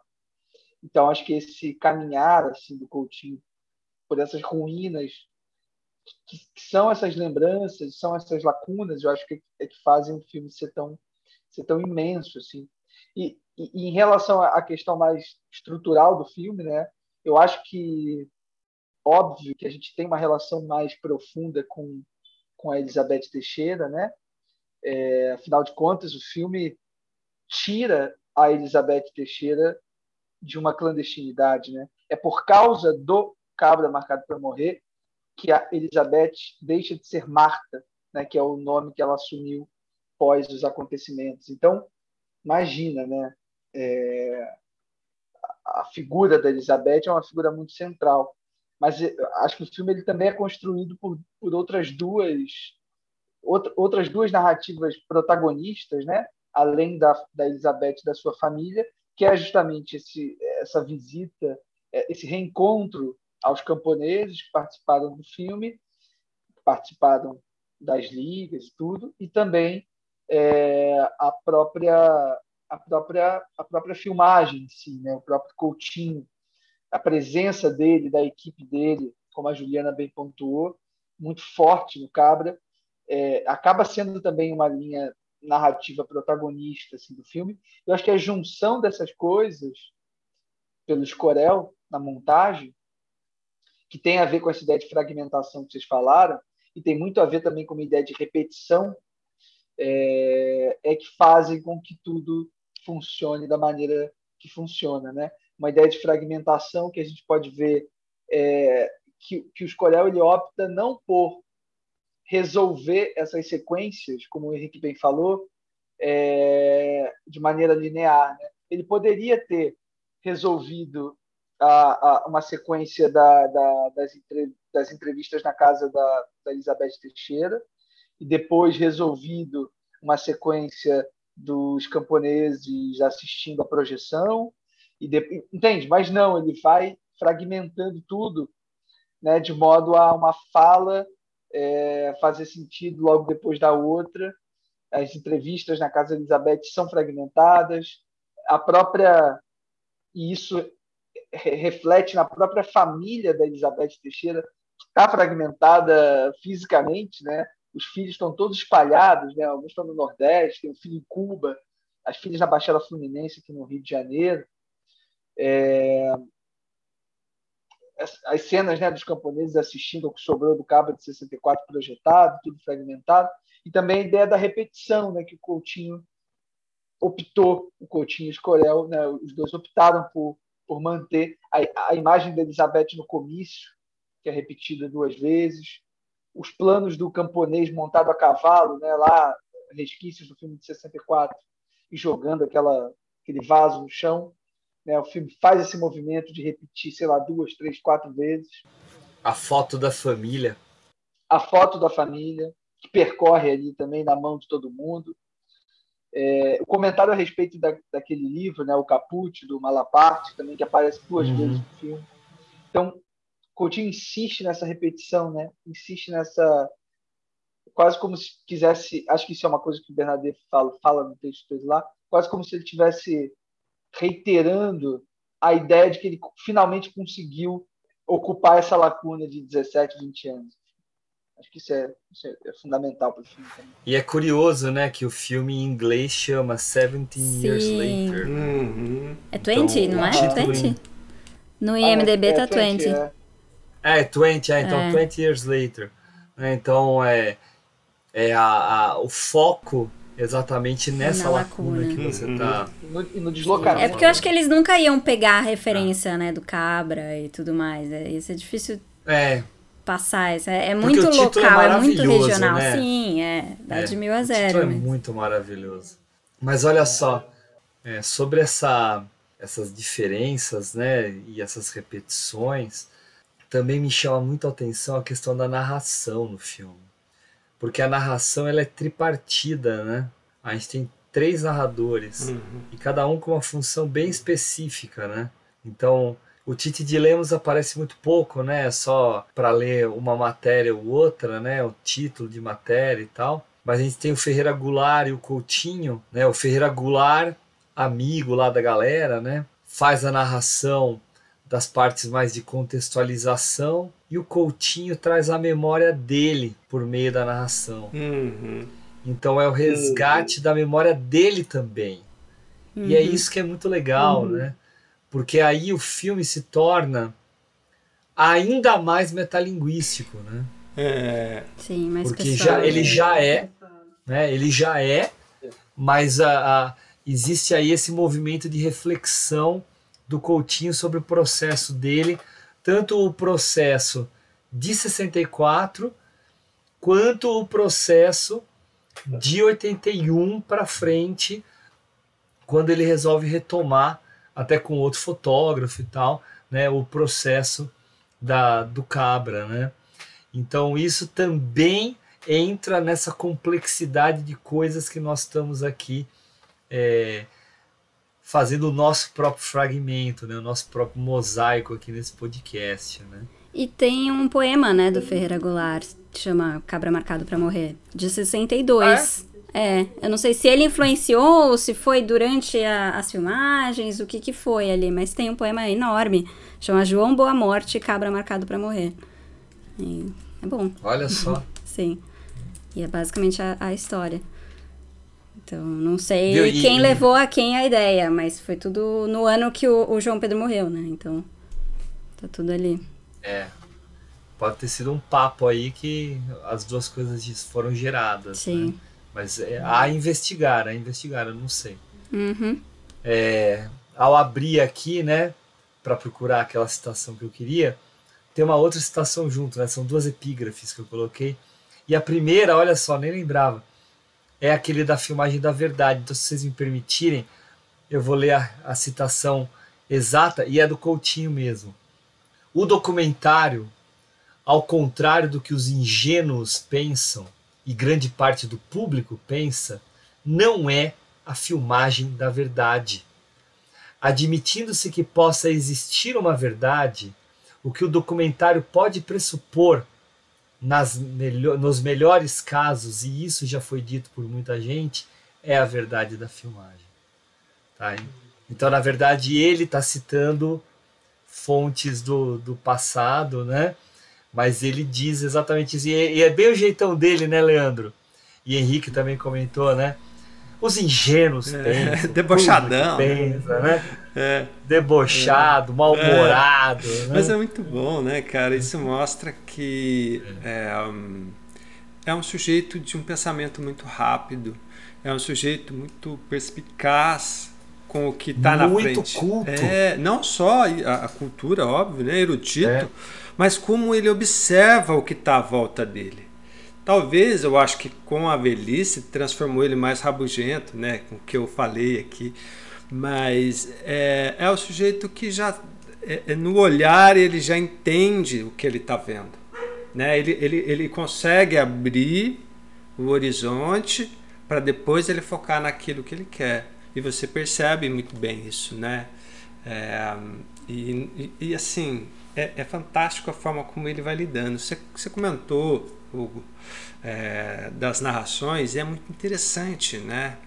É, você imaginar como naquela época ele já, já faria o que ele fez, né? Porque você criar um documentário onde você coloca três narrações, ou seja, uma participação dele efetiva dentro do processo dos 17 anos, mas ao mesmo tempo uma voz que, que, que vai falar um pouco do que era cada período, ler uma notícia. Né? Então, olha a mistura, né? como você bem ressaltou, que nos traz uma riqueza muito grande para você entender o filme. Então, ou seja, hoje uma pessoa é, mais, mais nova, enfim, vai, vai, vai ver o filme e vai entender que são, que são períodos, que são representações ali de, de, de narrações. Né? Mesmo que, que tenha uma certa data, digamos, mas são coisas diferentes. Então, isso enriquece demais o filme. Né? Isso é, é algo que faz o Cabra realmente ser ímpar. E tem um personagem que eu adoro nesse filme, que é o João Virgínio acho uma figura sensacional. Sim. E Ele, ele conta as coisas. Ele e tem ele e o filho do. Que é muito bom. O ca... Do Zezé. O cara que fala do Caput. É, que é o né? Zezé, não sei o que, Zezé, né? Não. Agora... Não, não, tem o Zezé da Galileia já, tá, já, já tinha falecido, né? Mas tinha lá, eu acho que era o filho do Brás, eu não lembro exatamente quem é o cara, que também é um baita contador de histórias, né? Mas o João Virgínio contando que ele foi torturado na ditadura. Os cara, ele até fala, né, que tomaram um cinturão dele, um Lógico. relógio, É, o Jeep. uma, ca- uma caminhonete, É, o Jeep, né, o a Jeep, caminhonete é. dele, É. um Jeep, É. né? E, e aí ele foi preso e foi colocado num tanque de merda, né? Ele fala, ele de pé, 24 horas, com aquela aquele cocôzão lá boiando na água, que ele não podia abaixar a cabeça, né? Uhum. E tinha que ficar de pé. E ele vai contando essas histórias. E aí, a citação que eu peguei para falar deles, Ricão, depois resgata isso. Se você não resgatar, eu tenho o clipezinho, tá? E eu te mando. Eu produzi aqui nesse sítio onde estou. Meio caminhão de mercadoria por semana. O exército pegou, tirou eu aqui, meteu na cadeia, cegou-me um oi, deu uma pancada, eu perdi o ouvido, outra pancada, eu perdi o coração. Passei seis anos na grade da cadeia. O que foi que eu construí na grade da cadeia para a nação? Tomaram um relógio, um cinturão, 50 conto em dinheiro, um jipe o exército tomou. O cangaço está lá na da prefeitura de Vitória, lá na delegacia, um jipe meu, não me entregou mais. Isso é tipo de revolução, pegado de um homem lascado que nem eu, fiquei meus filhos todos morrendo de fome aí, e o exército tomar um carrinho que eu tinha, tomar os documentos, tomou tudo, acabar ficou com ele. Que vantagem foi o exército fazer uma desgraça dessa comigo? Era melhor mandar me fuzilar, não era? Do que fazer uma miséria dessa. Eu fiquei mais revoltado do que era. Deixar meus filhos tudo e morrendo de fome aqui, e eu lascado lá na cadeia, no cacete, no pau. Passei 24 horas dentro de um tanque de merda, com água aqui no embigo, cada um rolo de merda dessa grossura, aquele cardo, aquela manipeira, um quarto apertado, e eu passava assim, uma hora, outra hora assim, outra hora assim, outra hora ficava assim. Passei 24 horas em pé, só o diabo aguenta, pai. Vamos passar dentro de um tanque de merda 24 horas em, em pé. Só Satanás. É que eu, não, eu não acredito que estou vivo, não, porque eu nunca vi um espírito da minha qualidade aguentar. Mais choque elétrico do que eu aguentei, não. Cada espírito rinha assim.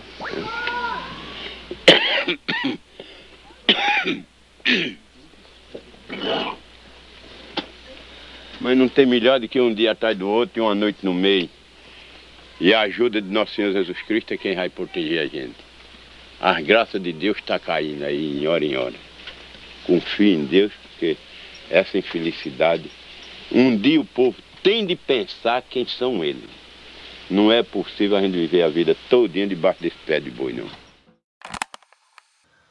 Essa frase aqui que ele fala, é, confio em Deus, porque essa infelicidade, um dia o povo tem de pensar quem são eles, é uma construção muito doida.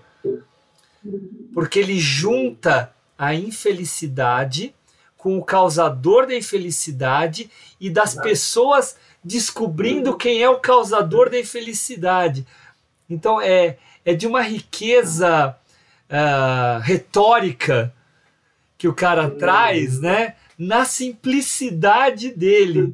Né? Eu acho isso coisas incríveis que o, que o Coutinho pinça desses personagens quando ele conversa. Sim, Uhum. sim, e é interessante, né, isso, né? Essa forma que que que você fa- do que você está falando, né?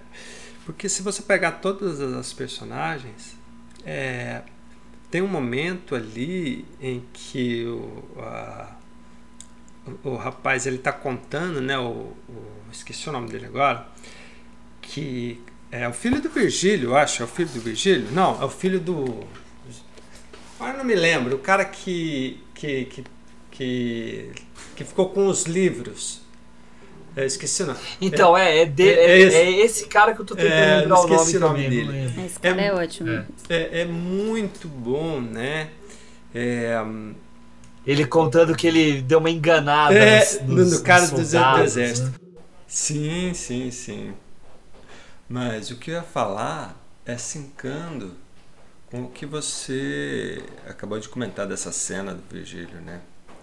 Que ao final né, da exposição dele, ali, do depoimento dele, desculpa, é, de como ele encontrou os livros, do que é, aconteceu quando o coronel estava apertando ele para entregar os comunistas e tal. Os cubanos.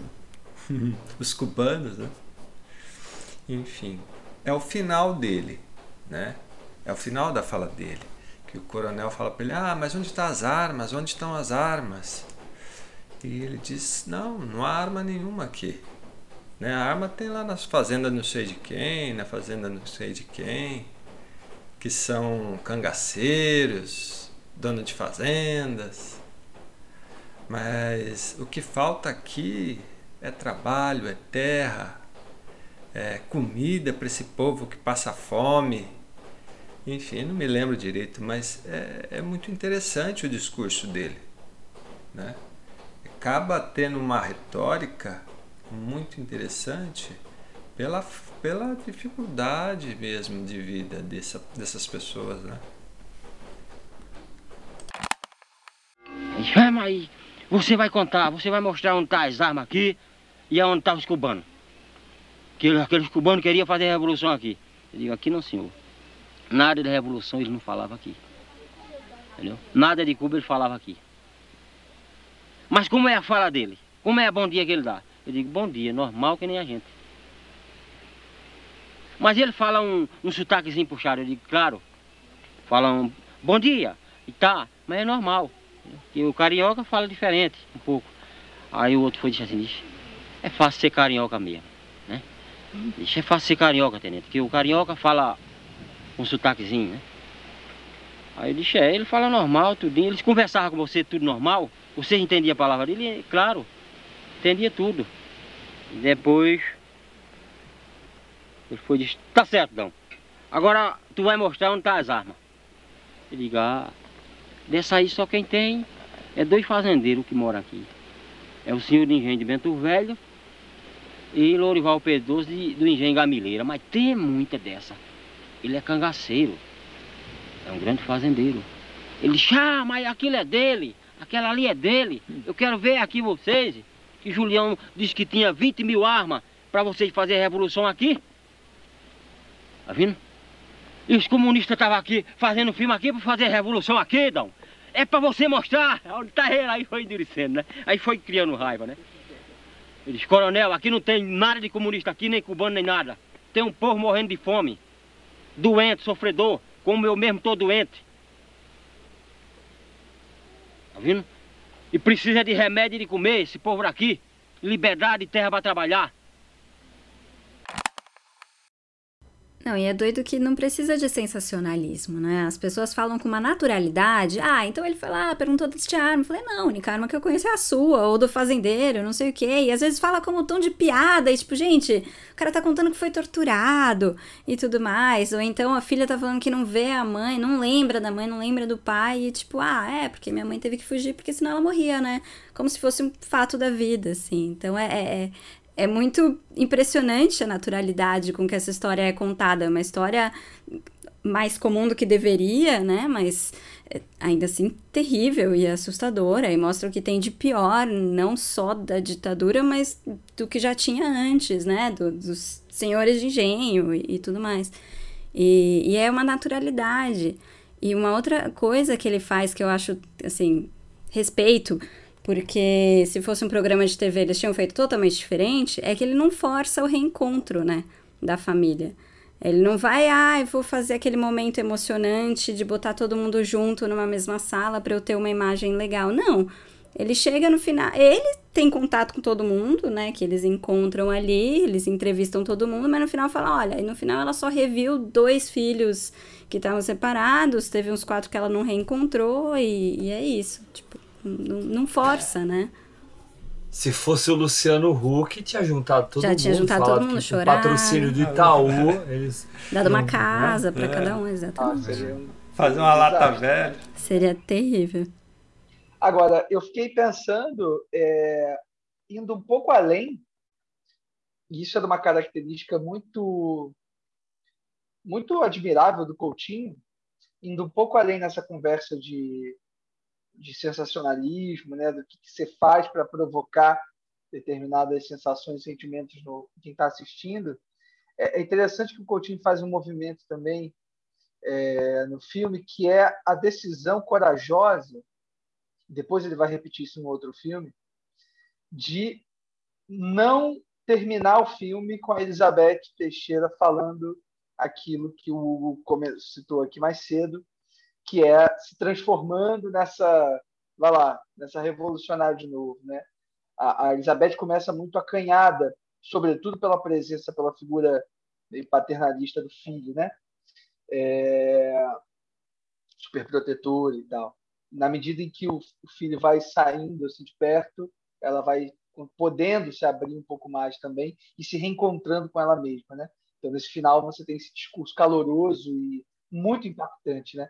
Que seria o final ideal, né? Para qualquer e seria que qualquer pessoa terminaria o filme com esse discurso dela, né? Imagina, Elizabeth Teixeira falando em revolução de novo, que a gente ainda precisa lutar, não sei o quê e você apaga tudo, escura o crédito dirigido por João né? Seria ideal, mas não.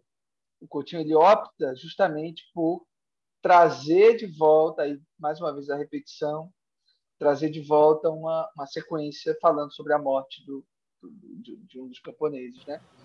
E do João Virgínio que eu do tava João comentando. Virgínio. Exatamente. É exatamente ele que morre. E, e, e, e ele, ele opta, portanto, não mais uma vez, né, não pelo sensacionalismo que poderia também estar numa não exatamente sensacionalismo, né, mas uma, uma condução assim, né, meio óbvia narrativa, né, da estrutura. Isso se repete lá no Edifício Master, que ele ele monta o filme todo é, respeitando a ordem das filmagens, né, das pessoas em que ele entrevistou. Ele faz um mosaico, mas o Edifício Master é um filme com a produção super conturbada, assim, depois tem aquele documentário da Beth Formagini sobre o mostrando os bastidores da filmagem do Edifício Master, que é ótimo e revela um pouco isso. Do Coutinho terminou de filmar, aliás, durante as filmagens não sabia exatamente se ele tinha um filme, se ele não tinha, estava muito preocupado com como ia ser a montagem, e aí ele opta pelo mosaico, e talvez aí a lembrança do cabo tenha sido importante assim, para ele optar por isso. E aí ele, ele monta o, o master respeitando a ordem das, da, das conversas que ele tem né, com os personagens.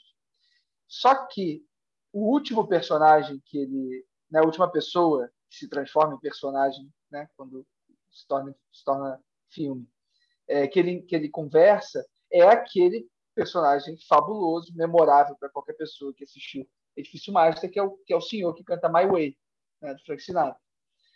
E logicamente, pela o Coutinho gostava de dizer isso, né? Pela prisão que ele se colocou no filme, ele deveria terminar o filme com My Way.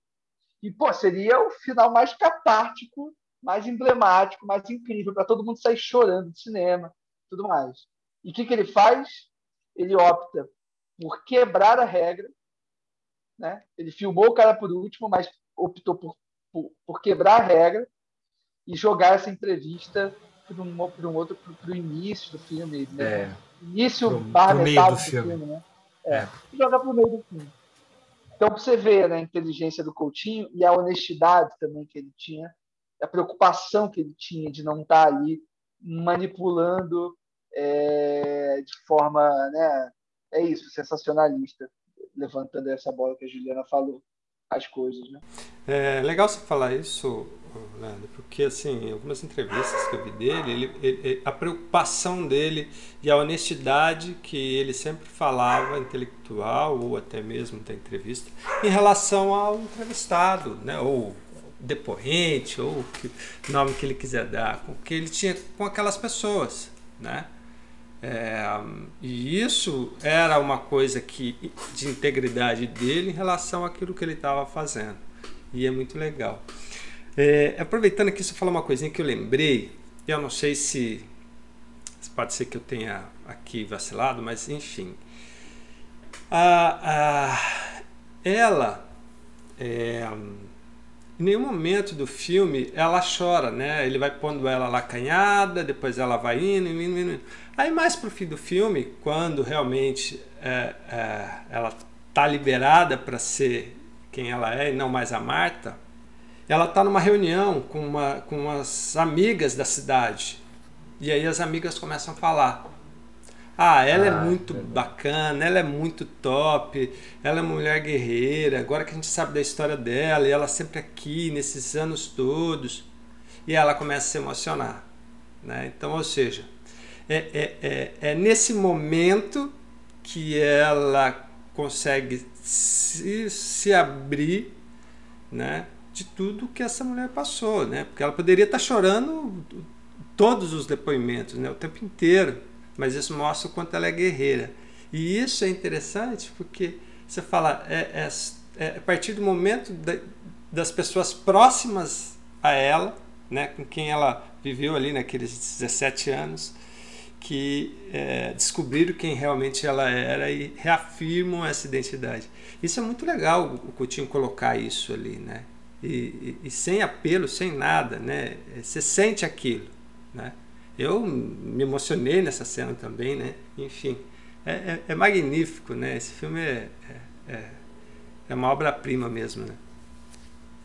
É um choro de alívio, né? Ela não chora quando ela tá contando a, a, triste história, ela não chora pela tragédia dela, ela chora pelo alívio de finalmente poder relaxar, poder sair sem medo de ser perseguida, de ser assassinada, né? Acho que tem. Se despir dessa história. Agora que eu já contei, agora que todo mundo já sabe, pronto, já foi. Passou. Né? Mas, gente, é uma loucura a gente imaginar a pessoa passar 17 anos com outra identidade. Não, imagina. É sem conhecer os filhos, imagina, sem conhecer, né? Sem, sem, praticamente sem conhecer. Sem acompanhar, filhos. né, é. a vida dos filhos, né?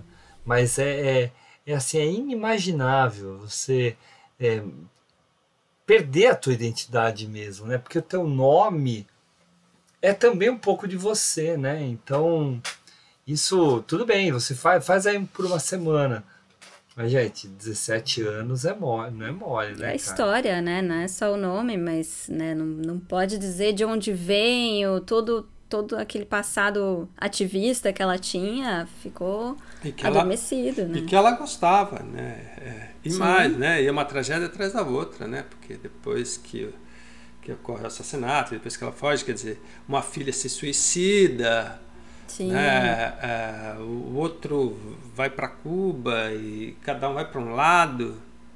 Você vê estilhaçar oito filhos assim, né? Você, ah, e ela tem que tomar essa decisão, né? De, é. de separar todo mundo por segurança. É... é... não, é, não é bolinho, não. É, o que deve ter de gente, de família separada por aí, que nunca mais vai se ver. É, é triste. É. Cara, eu esqueci o nome do livro, mas é. Notas. Eu não, sei, não lembro se é Notas de um Tempo Silenciado, uma coisa assim, do Robson Vilauba. É uma série de reportagens é, JHQ, né? São reportagens em quadrinhos, que ele fala das histórias silenciadas durante a, a ditadura. Então, depois eu, assim que eu parar de falar, eu vou lá, busco o livro, eu falo o nome.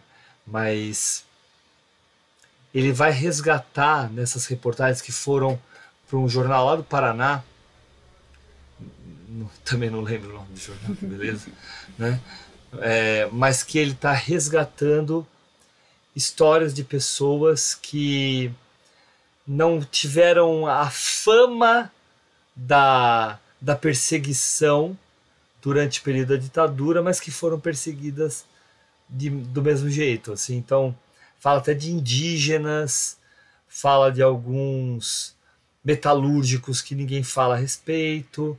E eu acho que esses camponeses são também essas histórias silenciadas e o Coutinho surge exatamente para botar a boca no trombone, vamos colocar assim.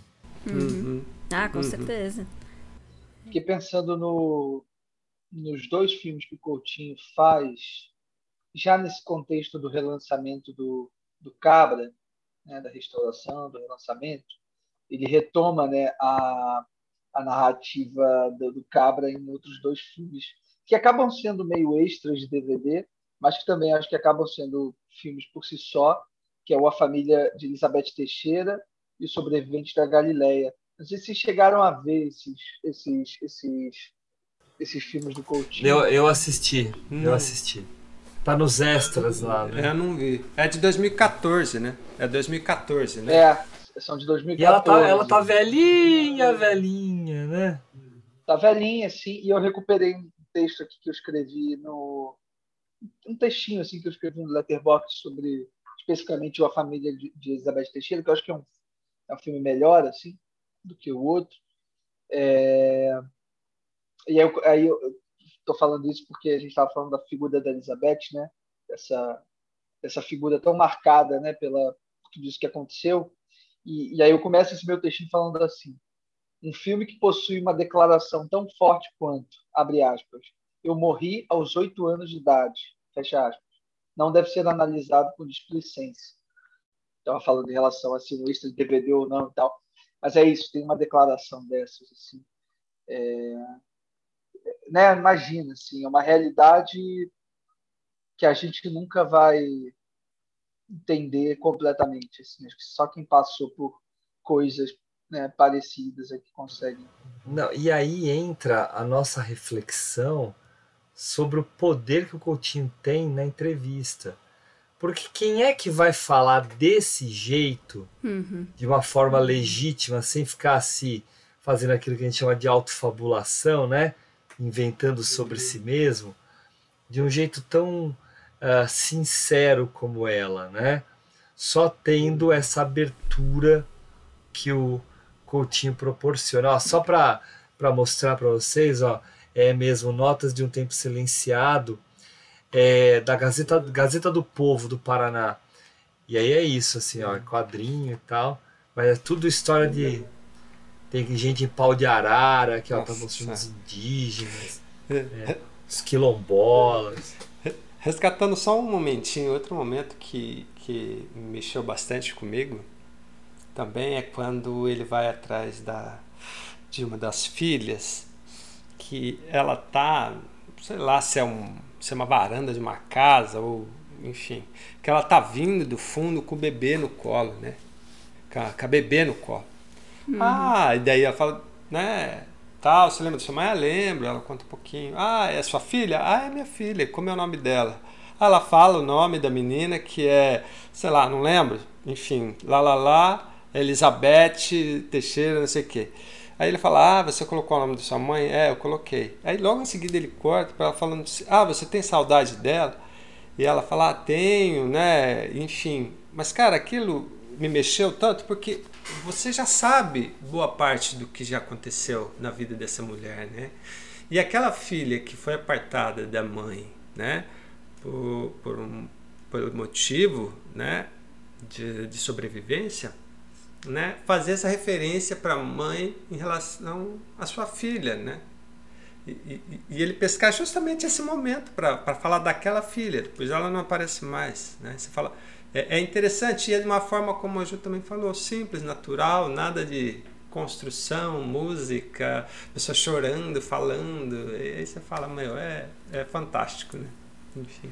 É, isso ajuda a tornar mais palpável, né, esse terror todo, né, essa coisa que, uhum. como o Leandro falou, a gente não tem como saber como é, né, a gente não, não tem a menor ideia de quão terrível são essas situações, mas ele torna isso mais palpável, mostrando não só o momento, né, da perseguição, o momento do até do, do golpe, momento do, do assassinato e tal, mas todas as consequências disso ao longo de décadas.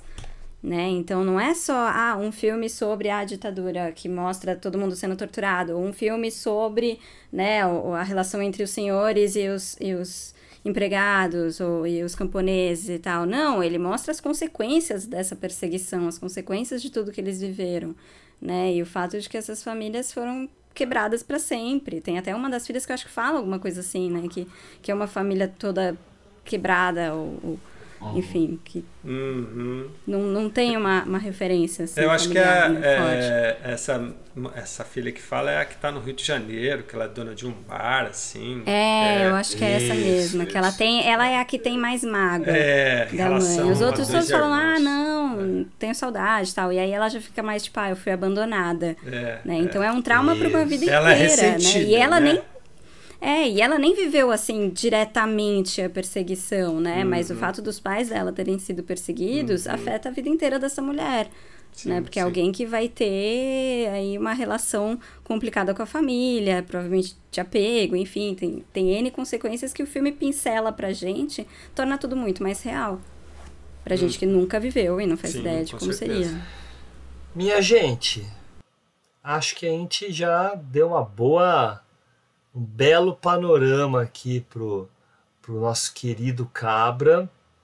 Eu queria direcionar a gente para para terminar o nosso episódio, mas primeiro perguntando se o Leandro quer falar mais alguma coisa sobre o filme. Cara, é, não sei, eu anotei algumas coisas aqui, mas acho que a gente passou por boa parte delas, assim. É, ainda nessa ideia de trauma, de repente, para fechar, acho que, que é uma coisa também que a gente não pode deixar passar despercebido, assim, que tem a ver também com, com, com um trauma, obviamente, menor, quer dizer, se é que dá para comparar trauma, né? Coisa horrível.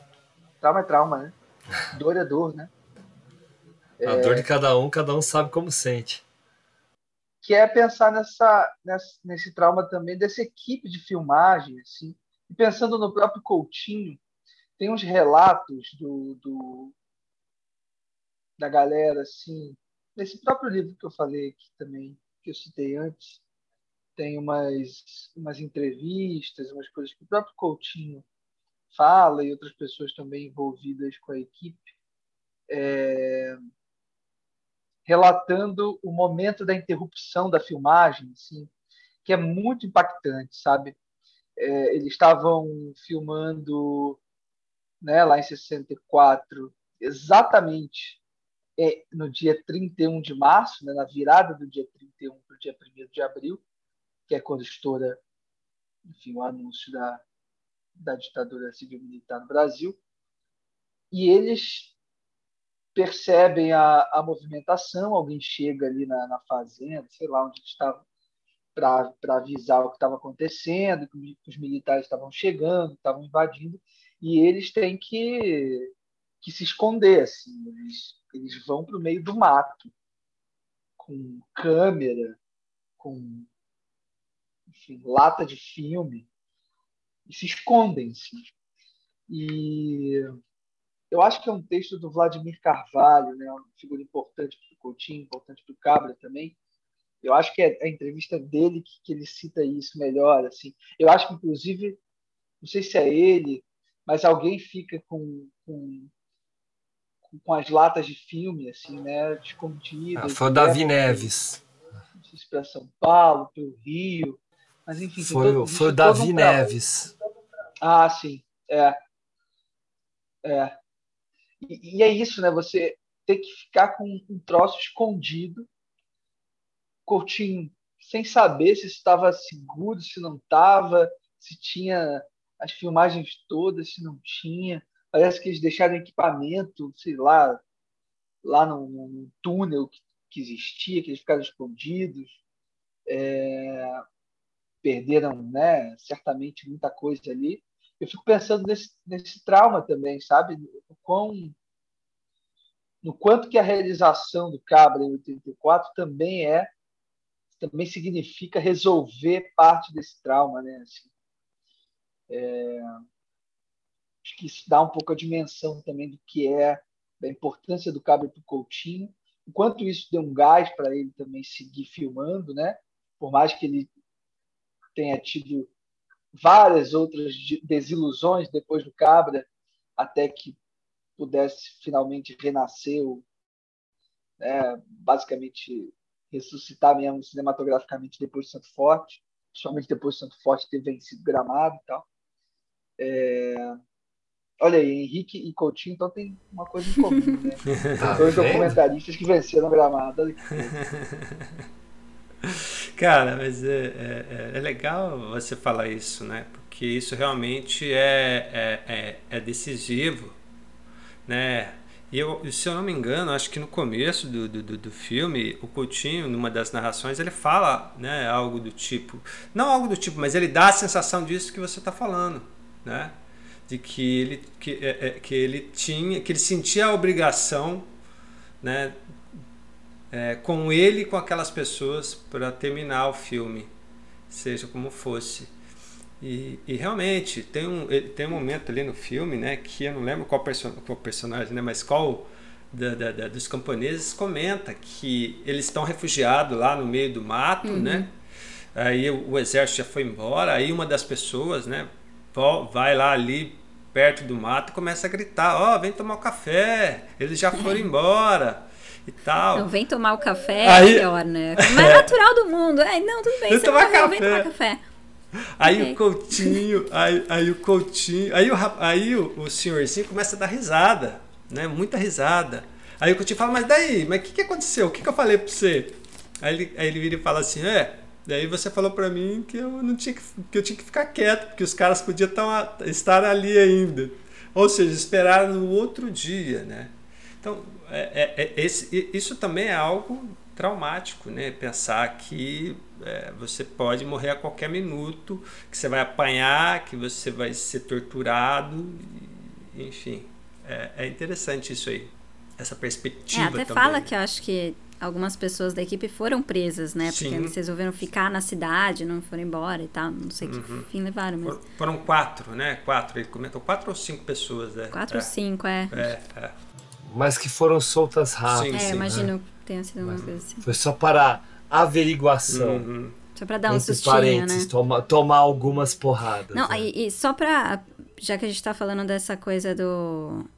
ser preso e não sei o quê, e essa mudança do 64 aí, né? Desse momento, tem uma coisa que chama atenção, sei que a gente tá encerrando, mas. Enfim, que fala dos assassinos do João Pedro, que nesse momento eles foram soltos e um deles até foi para um cargo político para não ser preso, né? Tem toda essa história. É, então- quatro, é, é, quatro, porque o cara era, acho que a quinta é, é, opção, né? Então, ou seja, teve o, o que ganhou é, é, renunciou, o segundo, que seria o suplente, renunciou, o terceiro suplente renunciou, o quarto suplente renunciou para o mandante É. do crime, que era o coronel, não sei o que lá, ou, enfim, assumiu o cargo. É, Pra é, não ser preso. E isso que é justamente. o mais absurdo. É. É. assim, ah, não, não vou ser preso, Ah, então é. eu vou assumir uma É. Posição você acha- política. Gente, Você acha absurdo? É uma coisa meio Imagina. corriqueira no nosso país hoje em dia. É, Pois é.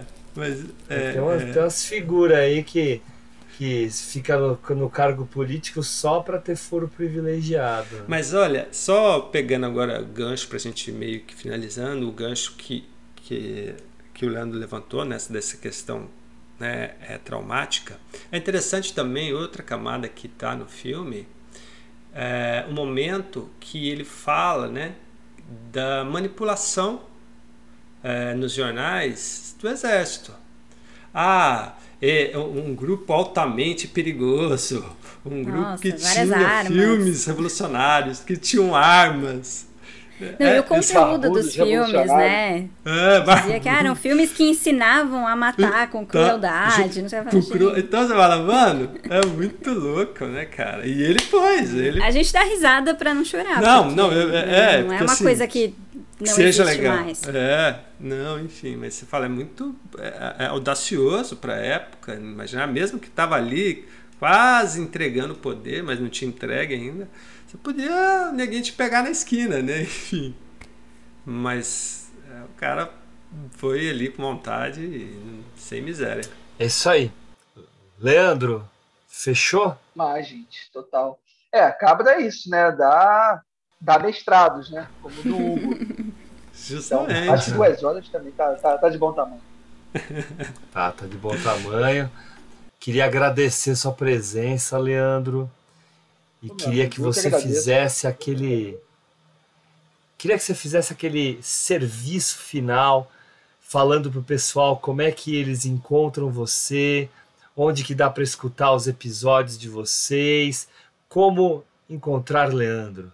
Uh, vocês podem me encontrar acho que Twitter Instagram, sim, né? É, Leandro Underline Luz. Vocês me encontram por lá. E no Letterboxd também, Leandro Luz, eu tenho escrito pouco, mas de vez em quando posto ainda algumas coisas por lá. Acho que é um canal legal de seguir. E, obviamente, acho que vale super indicar o Plano Sequência, esse projeto querido, assim, que eu sigo já há quatro anos com meus amigos, Pedro, Marina, Fernando, beijo para vocês. Esse, ano, esse, esse, esse mês agora que passou eu não participei, né? Como comentou, a gente falou sobre o Almodova, mas os meninos tiveram um reforço incrível da crítica Camila Henriques lá com ele, foi um baita programa. Antes do Almodóvar, a gente falou de Billy Wilder, esse sim eu estava participando uma quase dobradinha aí com o Crepúsculo dos Deuses aí do Cinefili e companhia, que vocês certamente ouviram aqui. É, e agora estou me preparando para gravar o próximo plano de sequência que sai esse mês, que é sobre a Jane Campion, né? Enfim, nossa querida oscarizada aí pelo Ataque dos Cães. E vai ser ótimo, assim. E o plano de sequência vocês encontram no www plano-sequência.com ou arroba planoseccast no Twitter e Instagram. Lá vocês conseguem acessar todos os episódios, o podcast está no Spotify, Cashbox, iTunes, todas essas redes aí. E também reforçando também o convite para escutar esse projeto novo que eu acabei de fazer, um disco, um filme que eu apresento com o Gabriel Ritter, sempre falando de um disco e de um filme é, em cada episódio, a gente está lançando quinzenal. Esse podcast também está em todas as plataformas, é só procurar um disco, vírgula, um filme. Vocês encontram também. Meninos, obrigado demais, o papo foi incrível. Falar de Coutinho é sempre um prazer, assim.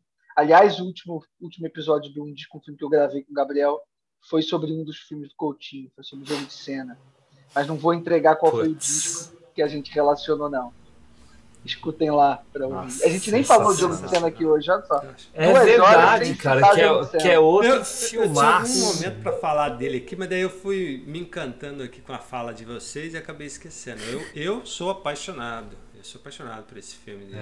É, é, massa, é de uma genialidade do cara de conceber esse, esse filme, esse documentário, enfim. É demais, é, demais. Mesmo. E é sempre, sempre uma delícia falar de Coutinho sempre uma delícia falar de cinema.